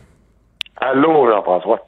Régent, euh, bon, Félix nous disait que lui était au courant de la maladie de euh, d'Yvon, qui est allé le, visiter euh, pas plus tard que la semaine dernière. toi, évidemment, tu étais au courant aussi et tu as reçu l'appel de son fils là, dans la nuit de vendredi à samedi. oui, mais j'étais au courant, mais ça m'a surpris parce que moi, je lui ai parlé au mois de juin, dernière semaine de juin. Et, mais ça aurait dû m'allumer hein, parce que il quand, quand, je lui ai parlé il dit, hier, il dit j'ai appelé Denis Poisson pour, euh, du Journal de Montréal pour lui pour lui dire que euh, que je prendrais quelques semaines. Euh, je, me, sens fatigué. l'hiver a été dur avec le décès de Janine. Sa femme, Janine, est morte en, mm-hmm. novembre, fin novembre. Puis, tu sais, ils vont demander des semaines, je veux dire, avec le repêchage qui s'en venait, mettons que je trouvais ça un peu curieux. Et euh, moi, j'ai su euh, en juillet euh, comment c'est arrivé. son, son fils, il parlait au téléphone, puis il trouvait qu'il avait de l'air drôle. Puis Eric est allé avec Sylvie, sa conjointe, ils sont allés le visiter un soir. Puis ils vont insister pour aller les conduire à leur auto dans, dans, la rue. Et il est tombé sur le trottoir en arrivant près de l'auto. Hmm. Et c'est comme ça que l'ambulance est venue, puis c'est à l'hôpital qu'ils ont découvert qu'il y avait un problème majeur. Puis moi, j'allais, à un moment donné, j'étais à Québec euh, et j'ai reçu un, appel. Ben, puis sur l'afficheur, c'est marqué Yvon Penneau. je l'ai rappelé, mais euh, c'était complètement incohérent. Puis là, je lui ai dit, Yvon, c'est Régent, tu m'as appelé, mais euh, il était pas là, mais il était pas là pantoute, pantoute, pantoute. J'ai raccroché. En fait, c'est la dernière fois que j'ai entendu le son de sa voix. Hmm. Puis euh, vendredi passé, Eric m'a dit euh, ton vieux chum, là, je pense, pense pas qu'il reste plus qu'une couple de semaines. Il est mort dans la nuit. De vendredi à samedi. Ton vieux chum, parce que. Parce que Yvon, moi, je, je l'ai remplacé sur le beat du Canadien. Ah hein? C'est lui qui faisait le Canadien pour la presse. Puis quand je revenais, euh, moi, j'ai rentré à la presse, pas au sport, j'ai rentré fait d'hiver de nuit. Tu sais, euh, je faisais les meurtres, les incendies, euh, le week-end rouge des pompiers, tout, tout ce qui brassait dans la ville. Puis je revenais au journal, parce qu'à l'époque, tu sais, on, on, traînait pas des ordinateurs. Je revenais, on, écrivait sur des machines à écrire à la presse. Fait que je revenais au journal vers minuit pour euh, écrire les textes euh, de tout ce qui s'était passé dans la soirée. Puis Yvon, lui, il arrivait avec le club. Il voyageait charter. Mhm. Des fois, à minuit et demi, il arrivait de Pittsburgh, de Détroit, euh, Boston, New York. Puis moi, j'avais jamais dépassé Chibougamau puis cette île. fait que je me faisais raconter les voyages. Puis j'étais un fan fini des, des Alouettes et de l'AMH. Sais pas pourquoi l'OMH, mais j'avais un petit calepin noir puis que je prenais en note les, euh, les, assistances. Comment est-ce qu'il y avait 6 000 personnes, 5 000 personnes, ça dépendait. J'avais écrit une série d'articles euh, dans la presse sur la naissance de l'Association mondiale. Et quand ils vont à quitter pour s'en aller euh, au Montréal matin, moi, je finissais mon six mois de probation. Fait qu'ils m'ont offert soit faire l'hôtel de ville, ce c'était un gros beat, Euh, imagine-toi, je serais pris avec euh, Valérie Plante, je, ben, je, serais, je serais mort, c'est sûr. Et donc, euh, puis, euh, ou le Canadien. Fait évidemment que j'ai choisi le Canadien, je, voulais voyager puis apprendre l'anglais. Fait que j'ai remplacé Yvon, hmm. qui était parti au Montréal. Fait que là, pendant des 4, 5 ans, 6 ans, avec Bertrand Raymond, Yvon Penneau, puis je vais te nommer les deux autres, je suis sûr que tu les connais. Al Strachan, qui était à la Gazette, ben oui. puis après ça, il est allé au Toronto, au Globe and Mail, je pense, ou, au Toronto Sun, puis il y avait évidemment l'éminence, euh, Red Fisher. Red Fisher. Qui était ah au Montreal Star. Ouais. Écoute, Régent, tantôt, on a parlé avec Félix Séguin, qui nous a parlé de son côté professionnel. Ils vont préparer un amant de la game. Lui, euh, pas juste le Canadien, le hockey, il aimait ça. À quel point il a réussi à demeurer actuel. Mais moi, les rares fois que je l'ai rencontré, euh, mais ce que j'entendais de lui aussi, c'est que c'était un bon vivant. Tu sais, il y avait ses, ses, tournures de phrases, il était capable de, de faire euh, un, peu d'humour. Ben c'est ça. Fait autant c'est sérieux à Montréal le hockey, autant lui était capable, oui, d'être préparé, mais de faire la part des choses. Ça avait l'air d'un être euh, euh, qui aimait s'amuser. oui, mais il y, a, un point sur lequel je pense que les, les gars comme Félix n'ont pas vu ce côté-là c'était un féroce compétiteur, mais un féroce. Ah oui, hein? Ah, ben, la compétition entre les journaux, les, les, scoops, ces affaires-là? Ah, ça, là, mais à l'époque, là, euh, Penno, pour, euh, pour Montréal Matin, c'était quatre pages par jour. Puis Bertrand Raymond, pour le Journal de Montréal, c'était quatre pages par jour. Puis moi, à la presse, je sortais à, à 6 heures du matin. Euh, je sortais après eux autres. Fait qu'il fallait que je trouve une histoire différente complètement différent, parce que les gens avaient déjà lu soit le matin, soit le journal. Mhm. Avec la presse, on avait développé un style où des fois on, mettait le score dans le dernier paragraphe parce qu'on savait que les gens avaient déjà lu le matin ou le, journal. Mais les autres, c'est la ligne de feu, là. On ne peut pas avoir d'idée dans, dans le monde moderne, surtout les calinours, là, euh, où tout le monde il est gentil puis tout le monde il est donc fin la compétition entre Bertrand Raymond et Yvon Penneau, c'est impossible. Tom Lapointe et Ghislain Luneau ont vécu la même compétition. je dis, quand on dit de faire du journalisme avec le couteau entre les, entre les dents, c'était ça. Mais en même temps, Yvon avait un charme fou. Il était drôle. il disait, ah, il voyait, il arrivait, puis il nous voyait, puis avec une imitation du prof Caron c'est euh, Ah, Richard, you're a pistol. Mm-hmm. Puis là, puis, il était très, il était presque, il était très séducteur avec les avec les joueurs. Il avait le don de s'en faire des amis. Puis, puis dans les autres organisations, c'était la même chose. Tu arrivais à Philadelphie. D'ailleurs, convaincu, moi, que jusqu'à la fin, Yvon a dû parler à Bobby Clark au moins cinq, six fois par année pour avoir, des Flyers dans le temps. Pour avoir de l'info, pour entretenir ses contacts. Il, avait, il, développait des liens. Mm-hmm. Il était proche de Serge Savard toute sa vie. Proche, très proche de Scotty Bowman. Quand, quand Yvon voulait savoir ce qui se passait dans la ligue, il appelait Scotty. Scotty a toujours su, même si un joueur avait changé de marque de bobette. Scotty savait tout. Puis en plus, avec son fils Stan à Chicago, ben, il y avait des entrées. Il y avait partout. Hmm. Mais Yvon, là, euh, moi, je dirais que le mot compétiteur, moi, j'ai pas oublié ça. Il était féroce. Ben c'est vrai que nous, euh, c'était, euh, en tout cas, c'était l'époque qui était comme ça. Hein? Ben oui, ben oui. Puis ça a été bien. tu, m'en parles, puis j'ai l'impression qu'il y a des personnages de l'ancien compte qui ont été inspirés d'Yvan Penneau, les, des personnages de journalistes. Régent Tremblay, merci pour ce témoignage au sujet de ton grand ami Yvon Penneau. Salut, Jean-François. Bye bye. Donc, euh, je rappelle de cette nouvelle, Yvon Penneau, malheureusement, qui nous a quittés. Et évidemment, on souhaite nos condoléances à toute la famille. Sympathique et toujours souriant, son image parfaite ne lui empêche aucunement d'être un bon débatteur et un libre penseur. Jean-François Barry. On retrouve Émilie Pelletier-Grenier, journaliste et future infirmière, qui aujourd'hui veut nous parler euh, des coûts associés à la contraception. Oui, exactement. Ben, en fait, en tant que femme, là, c'est une conversation que moi j'ai avec euh, mes, mes partenaires depuis vraiment euh, ben, des années, en fait. Puis je me dis, je me demande pourquoi est-ce que moi je devrais payer ma contraception alors que j'estime que c'est une responsabilité qui, ben, qui, qui doit être partagée à 100%, mais qui, ah, peut ben, l'être, en tout cas. Non, mais moi, je pense que ça doit être partagé. Je suis bien d'accord avec toi. C'est dans une pas un one night, là, on s'entend, là. On va pas charger euh, donne-moi deux piastres avant de partir euh, pour ma contraception. mais dans une relation long terme, c'est un choix qu'on fait. Euh, alors, ben oui, bien à l'aise que les deux paient pour ça.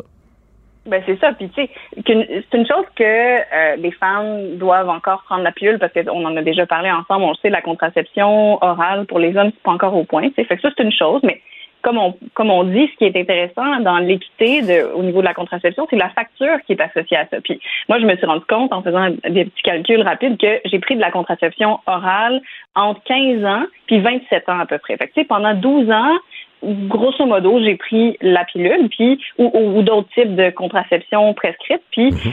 la pilule, c'est vrai que ça peut être euh, relativement peu cher, mais comme on le dit, moi je pense une question de, de justice un peu dans dans l'union, dans le couple. Puis euh, même si c'est une réflexion que je suis pas la seule à avoir depuis un bon bout de temps, ça, a été nourri parce que euh, récemment, il y a une pétition qui circule dans les réseaux sociaux. Euh, il y a entre autres, euh, moi de mon côté, une gynécologue obstétricienne que je connais qui a relayé ça sur Instagram. Puis moi, j'étais même pas au fait que cette pétition-là circulait. Fait en gros, c'est un document qu'une médecin de Calgary a parti, une pétition essentiellement pour revendiquer la gratuité de la contraception prescrite, donc contraception d'ordonnance, mais partout, partout au Canada. Fait que ce serait comme euh, une revendication pan-canadienne. Puis ce que la pétition propose, c'est de créer genre un cadre euh, législatif fédéral qui garantirait l'accès à n'importe quelle sorte de contraception prescrite pour zéro dollar. Euh, fait que, tu sais, en faisant mes recherches, j'ai appris que c'est une discussion que nous, on avait au Québec. Fait que, tu sais, je sais pas, peut-être je dormais en dessous d'une roche, là, euh, ou peut-être que toi, tu étais au fait. non, non, non, je n'étais pas au courant de ça. Ben, c'est pas tellement qu'il y a une volonté politique généralisée pour ça, mais il y a certains partis euh, qui en parlent, notamment Québec solidaire, qui propose que euh, on rende la, contraception gratuite. Puis c'est quelque chose qui se fait déjà en Colombie-Britannique depuis le printemps 2023 quand même. Puis sinon, il y a des associations qui sont vraiment contentes, vraiment heureuses de voir qu'il y a une volonté euh, entre autres au Québec, pour rendre cette chose-là gratuite, rendre le contrôle des naissances plus accessible. Puis, comme comme je le disais un peu plus tôt, on, peut être tenté de dire, euh, ben écoute, 15 piastres là pour euh, la contraception chaque mois, c'est un peu une tempête dans un verre d'eau parce que c'est pas grand-chose. Mais T'en parles avec tes invités depuis des semaines. En, période d'inflation, pour bien des personnes, chaque dollar compte. Oui, oui, oui. Puis on veut pas qu'on coupe là. C'est la pire, la pire chose à faire parce qu'après ça, si c'est pas euh, désiré, il va y avoir d'autres conséquences. Ben exactement. Fait que ça. Tu me, tu me, tu me devances parce que euh, si c'est l'argent qui est un frein, comme tu dis, on parle de grossesses qui sont quoi, non désirées peut-être, ou des grossesses qui sont potentiellement complexes, euh, des avortements, puis tout ça, ça a un coût financier et social. Il y a, il y a des dollars au bout de ça pour le système parce qu'on a un système public. Fait que tout est dans tout dans cette affaire-là. Puis des contraceptifs oraux euh, prescrits, oui, c'est en partie couvert. Puis la couverture par le réseau public qu'on est super chanceux d'avoir au Québec, ben c'est chiffré ça aussi en millions de dollars. Fait que je me dis, puis peut-être que c'est moi qui est bête, mais si c'est une mesure pan-canadienne, j'ose penser que la facture serait peut-être moins salée pour les contribuables parce que divisée entre plus de payeurs de taxes. Puis, euh, si on continue justement avec les chiffres, parce que souvent c'est ça qui intéresse les gens, c'est combien ça coûte. Ben, il y a le fait que c'est pas toutes les femmes euh, ou personnes qui ont un utérus, mettons, qui choisissent la pilule. Des fois, euh, le corps des femmes décide pour elles-mêmes que la pilule c'est pas bon tout, ça leur fait pas du tout. Fait qu'il mhm. faut aller vers d'autres méthodes de prescription, de contraception prescrite. Puis, on va aller peut-être vers l'anneau ou le stérilet. le stérilet, il est soit avec ou sans hormones, puis c'est le stérilet qui coûte le plus cher. Vraiment, là, on se doute pas, mais puis des fois, on a une mauvaise surprise parce qu'on se dit Ah, moi, je suis tannée, tu sais, de prendre la pilule, j'ai tendance à l'oublier, je vais aller vers un stérilet. Ça, ça va être une méthode garantie, puis je vais arrêter d'oublier ma pilule. Puis la facture est super salée. Là. Pour un, un stérilet avec hormones, ça peut être autour de 350 Quand même. Hein? Euh, pour, oui, pour les dames qui n'ont pas d'assurance. Puis autour d'une centaine de dollars si on a des des assurances, puis celui en cuivre, sans hormones, donc, il coûte un petit peu moins cher, mais quand même, là, moi, je me rappelle, euh, il y a de ça plusieurs années, ça m'avait coûté quand même 175 dollars. Fait bien souvent, c'est une facture qu'on doit euh, débourser seul. Puis une autre affaire, on parlait des one. Ben, en fait, toi, tu as parlé des one night d'entrée de jeu. Euh, il y a un autre type de contraception dont j'aimerais moi parler qui semble pas être pris en compte dans, dans cette discussion-là ou dans cette pétition-là. Puis c'est la contraception d'urgence, le, le, le, fameux plan B, là, la, la pilule, la pilule du lendemain, qu'on appelle. Exact. fait que là, euh, c'est ça. Fait que ça, c'est celle qu'on prend, mettons, quand on a euh, un condom qui a brisé là, ou qui nous arrive un petit pépin. Fait que euh, tranche de vie, moi j'ai eu la chance d'avoir des vrais gentlemen dans la vie qui m'ont toujours offert de payer le plan B en totalité. Fait que ça, c'est bien. On voit que euh, comme toi, c'est une réflexion qui est entamée chez certaines personnes de dire ah ben moi aussi, comme homme qui euh, prend part dans cette relation-là, j'ai une responsabilité dans cette affaire-là, j'ai une responsabilité qui, qui, peut être financière aussi. Fait que reste qu'en matière de contraception, bien que je suis heureuse que cette pétition-là circule puis qui a été signée par des milliers et des milliers de personnes, je, suis convaincue que le rapport n'est pas tout à fait égal. Qu'est-ce que tu en penses? On n'est pas encore rendu exactement à une responsabilité équitablement partagée euh, entre tous les partenaires. Ça veut dire au niveau de la contraception ou au niveau du coût? Ouais. Ben, ah, OK, ouais. Toi, tu veux dire que tu connais plein d'hommes qui sont pleinement investis dans euh, leur rôle par rapport à la contraception, puis de pas de prendre ça très au sérieux, mais qui euh, déboursent pas nécessairement, mettons. non, non, mais moi ce que ce que je moi ce que je veux dire, c'est moi au niveau du coup, ça a jamais été un enjeu là. Tu sais, euh, euh, ma blonde a dit, regarde, moi je vais prendre la pilule. bon ben parfait, passe ça dans le compte conjoint, puis ça je veux dire, euh, ça m'a même pas effleuré l'esprit de dire euh, c'est ton, c'est ton, c'est ton côté. Après ça, est-ce que c'est responsabilité égale? Ben non, parce que c'est elle qui apprenait. sais, fait que c'est elle qui devait pas l'oublier soir après soir ou jour après jour. Fait que je, peux pas dire mm. qu'on était à égalité là-dedans. Fait que je sais pas, mm-hmm. était où ta question, mais moi en tout cas c'est là que je me positionne.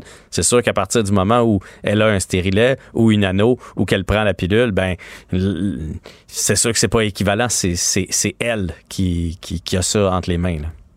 Mm-hmm. Ben, tout ça, c'est en tout cas, c'est une réflexion puis une discussion qui est vraiment riche. Puis je suis comme contente de voir que euh, c'est quelque chose qui existe parce que des fois, quand on parle à des convertis, on a tendance à voir le monde euh, euh militant de façon très pessimiste. des fois, quand on est féministe, on se dit que tout va donc bien mal. Puis c'est rafraîchissant de voir que ça va pas tout le temps si mal qu'on pense. Fait que il y a des avancées, puis il faut les saluer quand même. Moi, je pense que ça va mieux qu'on pense. C'est juste, c'est pas toujours les exemples qu'on entend. Mais d'après moi, si on allait se promener dans tous les foyers là, des gens que ça fait cinq ans qu'ils sont ensemble, le coût de la mm-hmm. pilule ou le coût de quelque chose, à 90% euh, le gars est bien d'accord euh, là-dedans. Euh, malheureusement, je sortirais pas ces médias sociaux pour dire moi je paye la pilule à moitié avec ma blonde parce que c'est ça. Alors ceux qu'on va entendre, ben c'est ceux c'est ceux qui le font pas puis là ça laisse ça laisse un arrière-goût amer dans ce temps-là. Mm. Eh ben écoute, Émilie, merci beaucoup, puis on se retrouve bientôt. Oui, à bientôt. Merci. Bye bye. C'est A. Jean-François Barry. Il remet en perspective et raconte les histoires qui fascinent notre société. Un adolescent de 17 ans poignardé. Une autre femme assassinée. Il est visé par des allégations d'inconduite sexuelle. Des formations politiques s'arrachent le vote des familles. Comment faire fructifier votre argent sans risque? Savoir et comprendre les plus récentes nouvelles qui nous touchent. Tout savoir en 24 minutes. En manchette, dans cet épisode, encore un père qui assassine ses deux enfants, tout le Québec est sous le choc. Caméra cachée dans la salle de bain, un beau-père pervers se retrouve en cellule. Et qu'arrive-t-il à la chanteuse Adèle? Tout savoir en 24 minutes. Tout savoir en 24 minutes. Bonjour, bienvenue dans un nouvel épisode de Tout savoir en 24 minutes. Bonjour Jean-François. Allô Florence. On débute notre revue de l'actualité avec une tragédie sans nom, celle de Notre-Dame des Prairies qu'on peut pas passer sous silence. Le Québec est vraiment en deuil, c'est le cas de le dire. Un père de famille du nom de Yannick Lamontagne, 46 ans, a tué ses deux, ses deux enfants samedi après-midi, 26 août. Euh, il a tué ses deux fils jumeaux du nom d'Antoine et Tristan, qui étaient âgés de trois ans et demi, et il s'est donné la mort par la suite. Les corps ont été retrouvés dans une résidence de Notre-Dame des, Prairies le 26 août dernier. Et ce double meurtre, Jean-François, s'ajoute à la longue liste d'infanticides. Je vous explique un peu c'est quoi un, un infilicide, excusez-moi. Euh, c'est l'homicide volontaire ou involontaire d'un ou de plusieurs enfants par un ou ses parents. Donc, c'est ce qui est arrivé dans ce cas-là. Et pour vous démontrer la gravité de la situation, entre 2011 et 2020 au Québec, il y a eu 56 enfants qui ont été assassinés par un de leurs parents. Donc, c'est beaucoup. Euh, et là, on a un nouveau cas qui s'est ajouté malheureusement cette fin de semaine, deux enfants. Et dans le cas de la famille La Montagne, le père du nom d'Yannick était vraiment un homme sans histoire. C'est ce qui ressort dans, cette, dans, dans ce cas-là. Un expert en informatique de l'anaudière.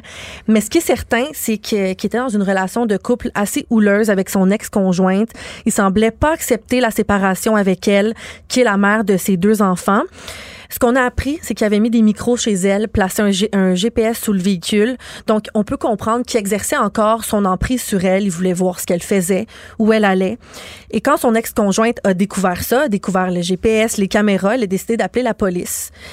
Et les policiers sont allés arrêter M. Lamontagne, l'ont amené au poste de police, lui ont lu ses droits, donné une promesse de comparaître, et ensuite, ils l'ont relâché. Tout ça s'est passé deux jours avant les événements, et vous connaissez la suite. Et cette tragédie-là s'ancre vraiment dans un contexte de violence conjugale parce que le harcèlement et l'espionnage, selon le gouvernement du Québec, quand on lit, euh, c'est de la violence conjugale. Souvent, on pense, euh, Jean-François, que c'est de la violence, faut que ce soit physique, euh, c'est fait frapper ou quoi que ce soit, mais le harcèlement, l'espionnage, ça fait partie de la violence conjugale. Et là, tout ça, les questions qu'on a aujourd'hui, c'est euh, pourquoi? Pourquoi il a fait ça? Euh, tout semble être un peu une vengeance. Selon un proche du présumé meurtrier nommé Patrick Boucher, euh, la montagne allait mal depuis sa séparation. Mais ce qui aurait vraiment empiré son cas, c'est le fait d'avoir été arrêté par les policiers, en plus devant ses, devant ses enfants. Il se serait senti vraiment humilié. Mais écoute, là, on n'a pas, personne à la science infuse, je pense, dans ce cas-là. Euh, il y a des hypothèses. Tout le monde se pose des questions. Ouais, puis de toute façon, on le saura jamais. on le saura jamais, mais tu sais, euh, dépression, arrestation, euh, séparation, c'est probablement une cause de, de, tout ça. Puis on n'était pas dans leur ménage, puis on sait pas ce qui se passait avec son ex-conjointe. Mais, mais malgré tout ça, il n'y a rien qui justifie de s'en prendre à ses enfants. Rien. Il n'y a rien, rien d'assez grave sur, sur la planète qui a été trompé, euh, qui, qui, qui a été arrêté. tes enfants n'ont pas rapport là-dedans. Ils ont, moi, ça me ça me rentre pas dans la tête. Je l'ai dit tout à l'heure, euh, on te met ton enfant dans les bras à l'hôpital, puis il y a un lien qui se crée automatiquement. Puis moi, à chaque fois, je me dis, ce gars-là doit avoir vécu la même chose que moi. sais, il y a trois ans et demi, quand il les a eus, là, il devait les mm. aimer euh, plus que tout. Comment t'en arrives à faire ça? Comment comment tu y penses, que tu t'es fait un plan, là? Comment, puis après ça, comment tu passes à l'acte, ça, ça, me, ça me dépasse. Ouais, euh, on totalement. Pas je, je réussis pas à, comprendre euh, mm. ce qui se passe dans le cerveau de ces, de ces, de ces, de ces personnes-là. Puis des fois, je me dis, ça se peut-tu qu'on ça soit incompréhensible, ça, ça se peut-tu que qui, qui est tilté euh, pendant un certain temps, même si tantôt j'ai parlé avec le docteur Léveillé, là, qui, qui, est spécialisé dans ce genre de cas-là, puis qui me disait que dans son cas, il était en contact avec la réalité. Là. C'est, fait que c'est d'une tristesse euh, mm. fou et ces deux enfants-là euh, de trois ans et demi méritaient pas ça. Euh. Il y a personne qui mérite ça, là, mais eux autres, ils méritaient pas ça. Puis de, de penser, tu sais, à trois ans et demi, là, vous regarderez n'importe quel enfant en deux puis cinq ans, là, il fait confiance à ses parents mm-hmm. aveuglément. Là. Tu es capable de monter là, saute en bas de là, mange ça, tu vas voir c'est bon. Il, fait qu'ils ont fait confiance jusqu'à la dernière minute. Là c'est ça. Mm. On n'imagine pas la douleur de la mère. Ah, c'est épouvantable. C'est vraiment terrible. Et euh, Jean-François, ça fait beaucoup d'infélicité dans l'espace de peu de temps. Je l'ai mentionné dans, dans, la province. Et ce qui retient mon attention à chaque fois, c'est vraiment les réactions des proches, amis de la famille, euh, qui semblent souvent jamais avoir vu, jamais remarqué un signe de détresse, ou souvent après euh, s'expriment dans les médias disant qu'ils regrettent de ne pas avoir écouté certains signes avant-coureurs. Et il y a un ami du présumé meurtrier nommé Patrick Boucher qui, qui disait à la suite des événements, pas avoir voulu croire quand il a appris cette nouvelle-là. Il a confié au journal qu'il savait que son, ali, son, que son ami avait pas, allait pas bien, il était en dépression euh, et qu'il l'avait appelé la veille du meurtre pour le voir. Mais Yannick Lamontagne lui avait répondu qu'il pouvait pas et lui, ben, s'est dit, il a pas poussé. Euh, et comme l'a rapporté le journal de Montréal, Yannick Lamontagne aurait souffert d'une dépression sévère, mais selon son ami Patrick Boucher, il disait, Yannick Lamontagne, même s'il allait pas bien, moi, il me parlait de ses projets pour le futur, des trucs qu'il voulait faire avec ses enfants, prenait des médicaments pour aller mieux, souhaitait rénover sa maison, installer une piscine euh, pour ses enfants. Il dit jamais j'aurais pu me douter que qu'il aurait pu aller jusque là. Et ce que je voulais souligner, c'est qu'il faut pas oublier une chose. C'est facile d'analyser une situation comme ça après les faits, mais ça reste quelque chose d'inimaginable, comme tu l'as dit. Et est-ce qu'on peut vraiment blâmer les proches dans une situation comme ça de pas en avoir fait assez? Ben non. C'est sûr que non. je, à la limite, là, mettons que je connais ce gars-là, puis euh, il me dit en fin de semaine, j'ai mes enfants, ce que je me dirais, c'est ça va y faire du bien. Mm. C'est ça que je me dirais. Je me dirais pas, oh mon Dieu, il va-tu passer à l'acte puis les tuer? Ça, ça se peut pas que tu penses, écoute, ça se peut pas que tu penses comme ça. Là, si on se met à penser comme ça tout le temps, chaque fois que quelqu'un a une séparation ou une dépression, au contraire, tu te dis, il va se regrounder. Ça, c'est, ça, c'est vrai, c'est tangible, c'est, de l'amour pur des enfants. sais Fait qu'on peut pas blâmer l'entourage pour ce qui est arrivé. Il y a une personne à blâmer seulement, puis euh, c'est le père. Il n'y a pas, il y a mm. pas, il y a pas. Comme j'ai dit tantôt, il n'y en a pas de bonne raison. Fait que cherchons-en pas. Il n'y en a pas. Filmé à son insu, un homme a été condamné à un an de prison pour avoir filmé secrètement sa belle-fille mineure nue dans la salle de bain. Le juge Serge Simon a souligné que ce genre de crime doit pas être minimisé et que des sanctions sévères attendent ceux qui pourraient être tentés de faire de même. L'accusé, qui est âgé de 56 ans, avait filmé la jeune fille de 16 ans à plusieurs reprises entre 2017 et 2019. Et ça, c'était arrivé les premières fois qu'il l'a fait. Il n'a pas été pris. Euh, ben, en fait, il avait été pris par euh, sa conjointe au moment des faits, mais il n'était rien arrivé et il a continué son comportement criminel malgré euh, certains avertissements aussi qu'il avait eu. Et le juge a noté que la, la société a la responsabilité de protéger les enfants et que l'accusé dans, dans ce cadre-là était un adulte, avait responsabilité sur sa belle-fille et qui n'a pas rempli son devoir dans ce, dans ce cas-là. Donc, le juge a rappelé ça parce que c'est pas une sorte de crime qu'on voit souvent, mais c'est bien de rappeler que euh, le beau-père était en position d'autorité. Ben oui. Euh, je te dis que les, ça ne fait pas passer pour euh, les hommes là, dans, ton 24 heures. c'est, 24 minutes. 24 minutes, c'est, pas deux gestes très glorifiants de suite. Ben, un an, tant qu'à moi, il est chanceux. ça, c'est la première des choses. Là, je comprends que sa conjointe savait qu'il avait déjà filmé la fillette de 16 ans. Puis, c'est elle qui l'a pris, qui, qui, qui a Mais le premier coup, elle n'a rien fait avec ça? Euh, ben, selon ce qui, selon le, l'acte un peu, je pense que c'est, ça avait pas été comme, ça avait pas été amené en, en cours à ce moment-là. Ensuite, je pense que ça avait été su. Là, il y avait eu certains avertissements. Et là, c'est sa conjointe qui a trouvé euh, dans, dans, la dernière fois les, les photos là, qui a dit là, ça n'a pas de bon sens. En tout cas, j'espère que, parce que si, ça y a pris deux, trois fois avoir euh, des photos puis des vidéos avant d'agir, euh, pas mieux, là. Mm-hmm. Euh, ça, ça, écoute, ça, se fait, ça se fait juste pas. tant mieux s'il s'est fait prendre et j'espère parce que tu sais maintenant c'est on se le dit-tu que c'est tellement facile de se procurer une caméra de même plus besoin de passer le de filage là, tout est wireless aujourd'hui mm-hmm. tout est sans fil fait que je veux dire ce genre de situation là il faut passer le message que que, ça n'a pas le droit d'arriver en société.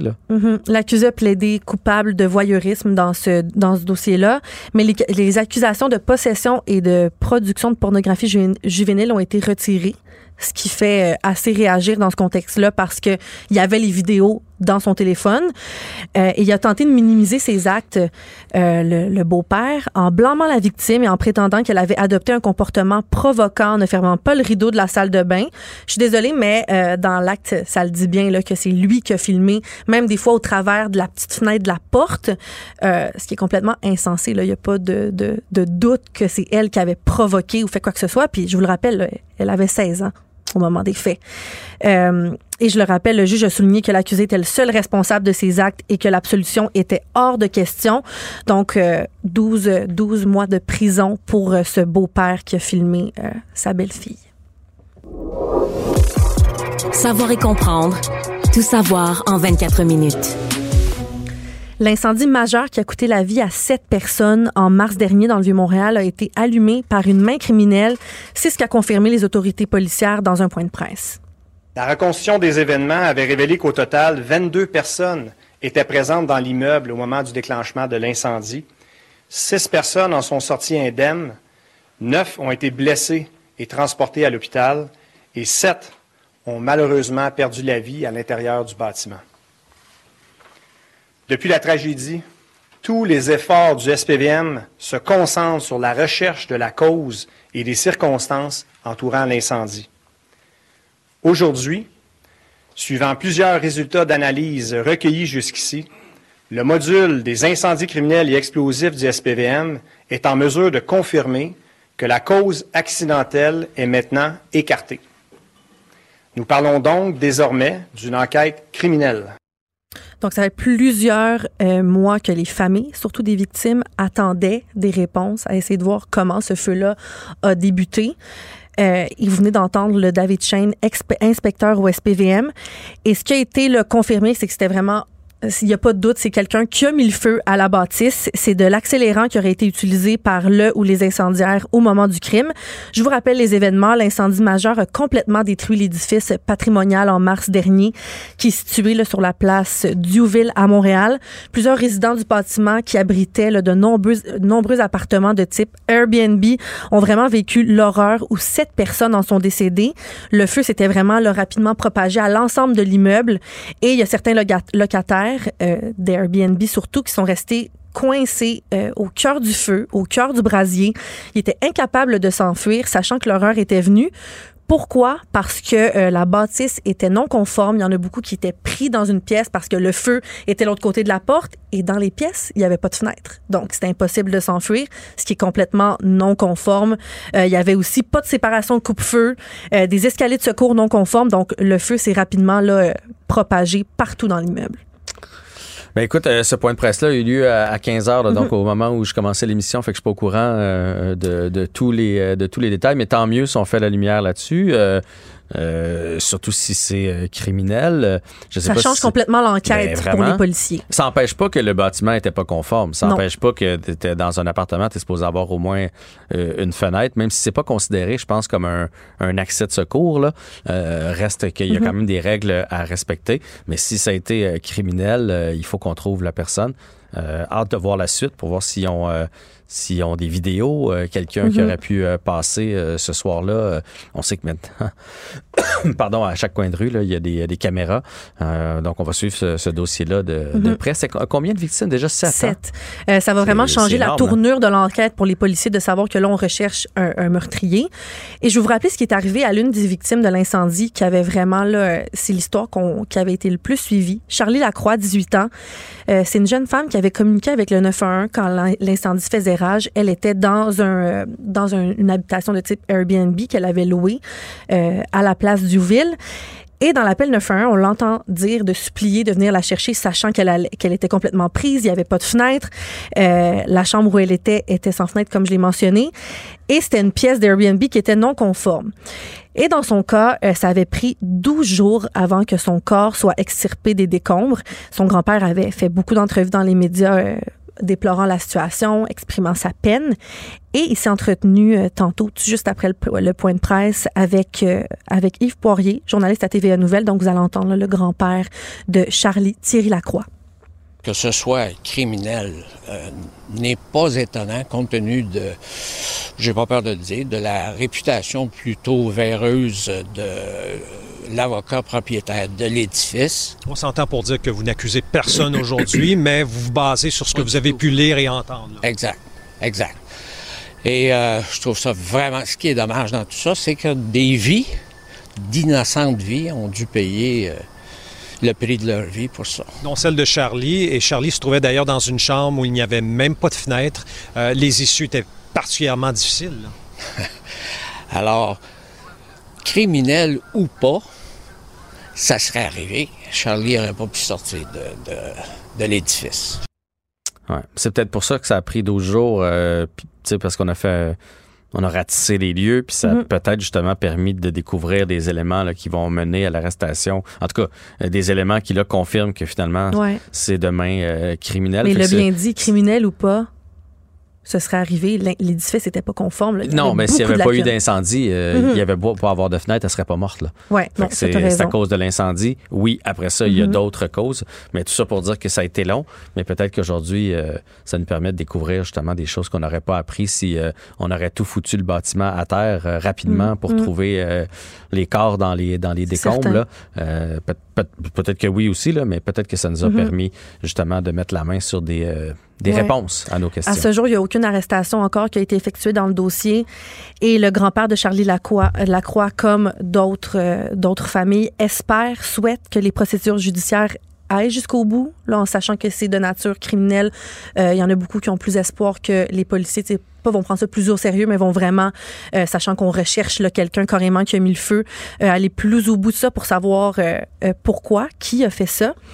Et je termine. Ben, en, tout cas, avec le point de presse aujourd'hui, ça avait pas l'air à la légère. Là. Non. Non, ça avait l'air très sérieux, puis il avait l'air de prendre ça bien au sérieux. Mm-hmm. Et le propriétaire du bâtiment dans tout ça, qui a été ravagé par l'incendie, avait reçu plusieurs avis d'infraction du service de sécurité incendie de Montréal depuis son achat en 2009, mais ça a quand même pas empêché d'avoir des Airbnb dans tout ça avec euh, des, places non conformes qu'on pouvait louer. Et, cet, incendie-là du Vieux-Montréal, euh, il y a eu sept victimes. C'était le plus meurtrier des 48 dernières années dans la métropole.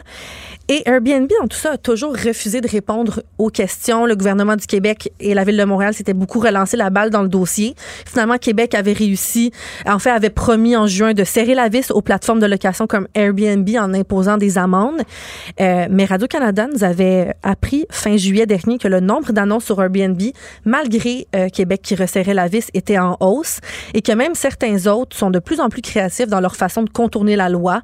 Euh, comme par exemple, une nouvelle législation qui dit que tous les annonceurs euh, doivent afficher leur numéro de certification touristique, mais il y en a encore qui le font pas.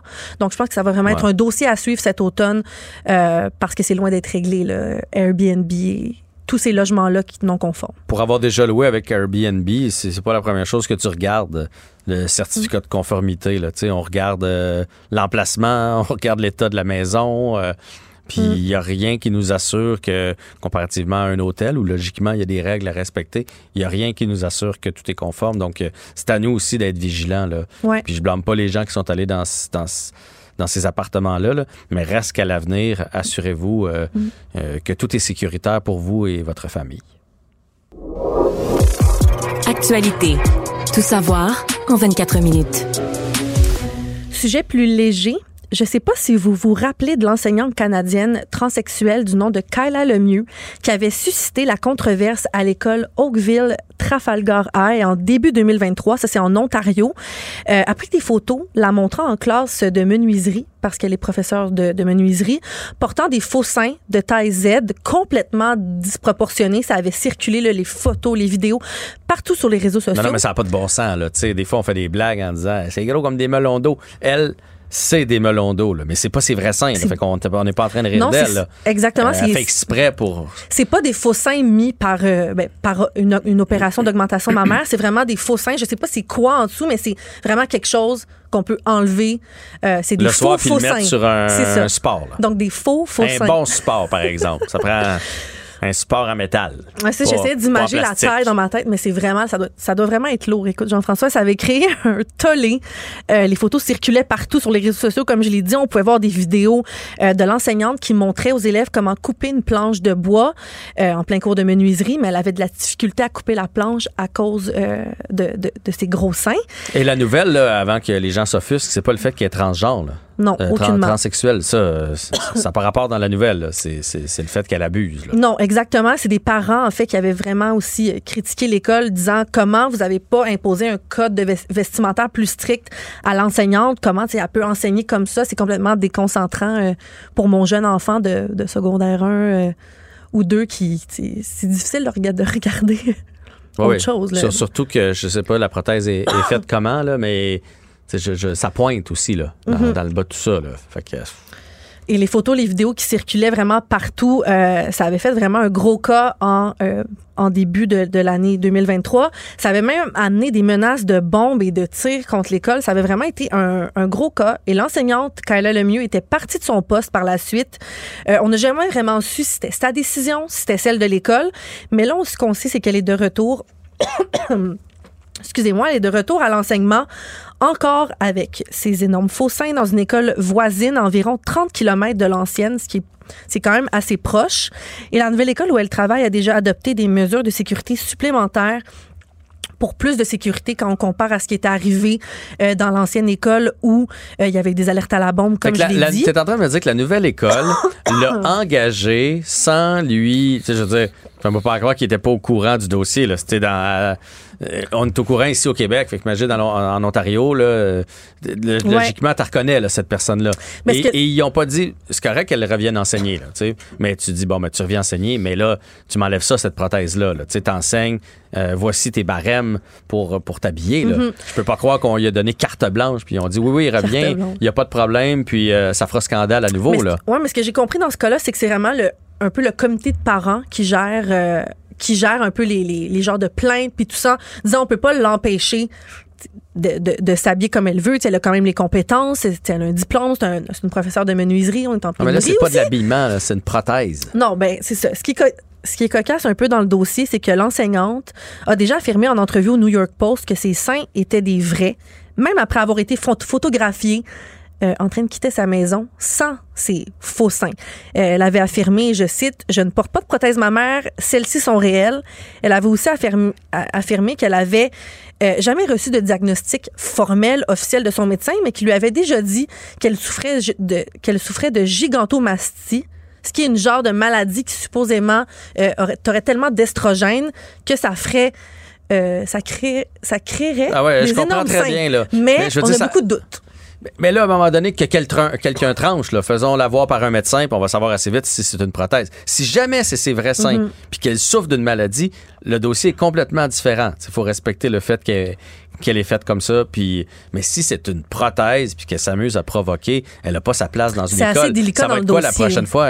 Un, gars va avoir un long, long pénis qui va descendre le long de la jambe puis qui va, qui va descendre dans le bas de son pantalon. Tu sais, je veux dire, à, un moment donné, il y a quand même des règles à respecter si on veut être enseignant dans une école. Si c'est ses vrais seins, fine. Sinon, euh, pas le droit. Parce qu'on imagine des, jeunes enfants qui, c'est certain, là, qui prennent ça en photo, mettent ça sur les réseaux. Non, euh, mais ça déconcentre. Fait des clics, ça, ça, ça déconcentre. Mais ce que je disais, c'est que le comité de parents euh, a l'air assez frileux sur le sujet, disant on, ne veut pas aller dans sa vie privée, on veut pas l'empêcher. Elle arrive avec des gros seins. On marche un peu sur des œufs. J'ai hâte de voir où le dossier va aller parce que là, elle vient tout juste euh, d'être engagée dans une nouvelle école, mais on imagine que ça va encore se propager partout. Là. Ça va circuler encore et encore. Ben Est-ce que c'est ce qu'elle veut? Je me demande, là. Ça, porter ça tous les jours, ça doit faire des méchants mots de dos. Euh, pour avoir de l'attention, faut quand même vouloir on manque de profs, puis c'est vrai. Hein? On va se le dire. Alors, c'était tout savoir en 24 minutes. Un gros merci, Florence. Merci. Tout savoir en 24 minutes. Un nouvel épisode chaque jour en semaine. Partagez et réécoutez sur toutes les plateformes audio. Disponible aussi en audiovisuel sur l'application Cube et le site cube.ca. Une production Cube Radio. CA. Réinventer le monde Faire bouger les lignes, briser les codes. Jean-François Barry n'est pas conventionnel.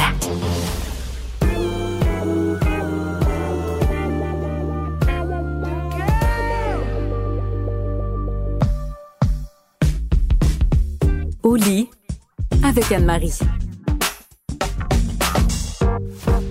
On retrouve Anne-Marie Ménard, notre professionnelle en sexologie, qui aujourd'hui va nous parler des pratiques sexuelles qui font partie du BDSM. Et là, malheureusement, je suis obligé dès le départ de te demander, Anne-Marie, ça veut dire quoi BDSM? Est-ce que tu as déjà entendu parler du BDSM? Non, première fois. OK. Bien, ça va, c'est un univers euh, absolument fascinant dans lequel il y a beaucoup de pratiques sexuelles qui sont souvent mal comprises, mais je pense que ce sont des pratiques qui vraiment gagnent à être démystifiées. Donc, je suis très contente euh, de te parler de ça euh, aujourd'hui et de t'éduquer sur le sujet. Mais qu'est-ce que ça veut dire l'acronyme BDSM? Parce que je me suis amusé là, tout seul en studio à essayer de trouver quoi, mais je suis sûrement pas à la bonne place. OK. Bon, c'est un acronyme qui n'a pas été choisi au hasard. Donc, on va mettre les lettres ensemble, OK, pour l'expliquer. Donc, on va parler de BD en premier. B et D, ça veut dire bondage et discipline. OK. Bon, bondage. Donc, ça représente oui, ça représente des jeux où on va souvent priver un des deux partenaires de un ou de plusieurs de ses sens. On est dans la contrainte, dans la restriction. Donc, ça va être soit en attachant une personne, en faisant du charibari, euh, euh, par exemple, des, des cordes, des menottes. Donc, oui, le charibari, c'est une pratique japonaise. J'avais compris charivari, moi, le quiz de Guy Mongrain. Là, je pour dire, là, je vois pas le rapport. J'ai peut-être euh, mis trop de syllabes dans mon mot là, quand j'ai dit Du shibari. shibari. Ah. Donc, c'est vraiment une pratique japonaise de, de, ligoter une certaine personne. Il y a vraiment des techniques pour ça parce qu'il y a des places sur le corps qu'il ne faut pas ligoter. Euh, donc, il y a vraiment des cours de ça. Il y a des écoles. Euh, c'est super. Euh, bon, il y a des gens qui vont le pratiquer pour à des fins méditatives même, je te dirais. OK. Mais quand tu dis le privé d'un de ses sens, je veux dire, à part attaché, c'est quoi les autres sens? Je veux dire, tu, le prives de la vue ou tu, tu, le prives de, l'odorat? Oui. Tu peux priver quelqu'un de de tous ses sens. Donc, ça peut, ça peut être de, priver de toucher. Hein, donc, on va comprendre quelqu'un. Ça peut être privé de l'odorat où il y a des gens qui vont littéralement se boucher le nez. Euh, parce que ce qui arrive en fait, c'est que quand on va restreindre un des sens, les autres vont se décupler. Hmm. Et euh, bon, quelqu'un qui ne voit pas, par exemple, va entendre davantage, va sentir davantage. Donc, euh, c'est à ce moment-là qu'on va avoir du plaisir. Puis je sais que ça peut sonner euh, spécial pour certaines personnes, mais le fait de s'infuser de la douleur, puis je, vais aller directement à ça avant de vous, expliquer les autres acronymes, là, euh, c'est vraiment quelque chose qui décuple le plaisir chez certaines personnes qui vont les aider même à atteindre l'orgasme. Parce que la douleur, ça crée de l'endorphine, ça crée de l'adrénaline, puis ça fait en sorte qu'on a une sensation qui nous fait planer. Ça vient activer les mêmes ondes dans le cerveau que les ondes du plaisir. Mais ça, c'est pour tout le monde ou pour certaines personnes? Pour tout le monde. Mais je ah, dire, il y a des gens qui. Notre tolérance à la douleur est différente pour tout le monde. Euh, il y a des gens qui vont adorer se faire chatouiller. Il y a des gens qui vont détester se faire chatouiller. Il y a des gens qui vont adorer, par exemple, l'utilisation de la cire chaude, de la chaleur sur le corps. Il y en a qui vont préférer le froid. Donc, c'est sûr qu'évidemment, ça varie d'une personne à l'autre. Je comprends. Donc, si on continue dans le BDSM, là, on a fait BD, qui était bondage et discipline. Mhm. Euh, là, on s'en va dans le D et F, qui est domination, soumission. Donc là, on est vraiment dans l'échange de pouvoir entre une personne dominante et une personne qu'on va dire soumise dans un scénario qui va être prédéterminé. Euh, c'est quasiment, euh, on va quasiment signer un contrat là, avant de, de, faire le scénario, parce qu'on va avoir besoin de dénoncer nos besoins, nos limites, nos désirs, etc. Euh, et euh, souvent, on va penser que la personne qui est soumise n'aura pas de pouvoir décisionnel dans le scénario, mais en fait, tout a été discuté à l'avance. Et donc, à n'importe quel moment, les personnes qui prennent part au scénario peuvent mettre fin en prononçant un fameux safe word, on y, reviendra plus tard. Et ça me permet de vous dire qu'aujourd'hui, toutes les pratiques dont je vous parle aujourd'hui sont faites dans le consentement. Ah oui, oui, ça, ça c'est ça, c'est super important. Mais là, tu es en train de me dire que si toi et moi, mettons, on décide de, faire domination et soumission, on, s'installe ensemble et on fait un script avant que ça commence? Tout à fait. Ah, Tout à fait. Puis, je sais que c'est spécial, puis on va y revenir. Je vais juste expliquer les, les, deux dernières lettres, le S et M. Euh, puis après ça, on va y revenir parce que c'est l'élément clé dans les pratiques BDSM. Okay. La communication est vraiment centrale. Donc, SM, sado-masochisme, Sado, c'est une personne qui tire une satisfaction sexuelle à travers le fait d'infliger une certaine douleur érotique. Et maso, ça va être la personne qui va tirer une, satisfaction sexuelle de, par le fait de recevoir de la douleur. Mm-hmm. Donc, et, c'est souvent à travers ce, jeu-là qu'on va retrouver les pratiques les plus extrêmes au niveau du BDSM. Ouais. ça, ça aussi, ça prend le consentement, puis j'imagine que ça aussi, ça prend un certain scénario parce que, comme dans n'importe quoi, il y a une limite à pas franchir. Là. Donc, euh, le consentement, euh, il faut savoir que le BDSM, c'est un univers qui est extrêmement contrôlé, dans lequel la culture, la culture du consentement est vraiment euh, c'est très explicite. Hein. On est beaucoup, plus même que dans les rapports traditionnels, je te dirais, il y a beaucoup de règles à suivre pour que ce soit plaisant. Donc, c'est vraiment des pratiques qui vont reposer sur le respect, sur l'éthique, la bienveillance et évidemment le plaisir. Et pour ça, ben, il faut se parler. Donc, c'est un jeu qui va vraiment tourner autour des scénarios qui sont prédéterminés, qui sont discutés d'avance, dans lesquels on va s'asseoir ensemble, on va négocier ce qui va se passer très précisément parce qu'on veut que tout le monde soit à l'aise.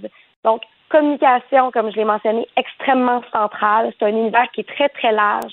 On peut explorer beaucoup, beaucoup de choses. On peut se permettre de vivre des fantasmes, des désirs en toute liberté.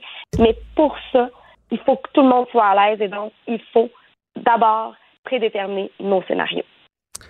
Puis il faut avoir une confiance aveugle euh, dans, l'autre partenaire, parce que, tu sais, je veux dire, euh, oui, il y a un scénario, mais maintenant, une fois dans le feu de l'action, tu es excité. Euh, si l'autre décide d'en mettre un petit peu plus que, mettons, t'es attaché ou pendu par je sais pas quel bout, je veux dire, tu peux plus, tu peux plus dire, t'as beau dire arrête, s'il continue, il, il, continue, là. Fait que ça prend toute une confiance.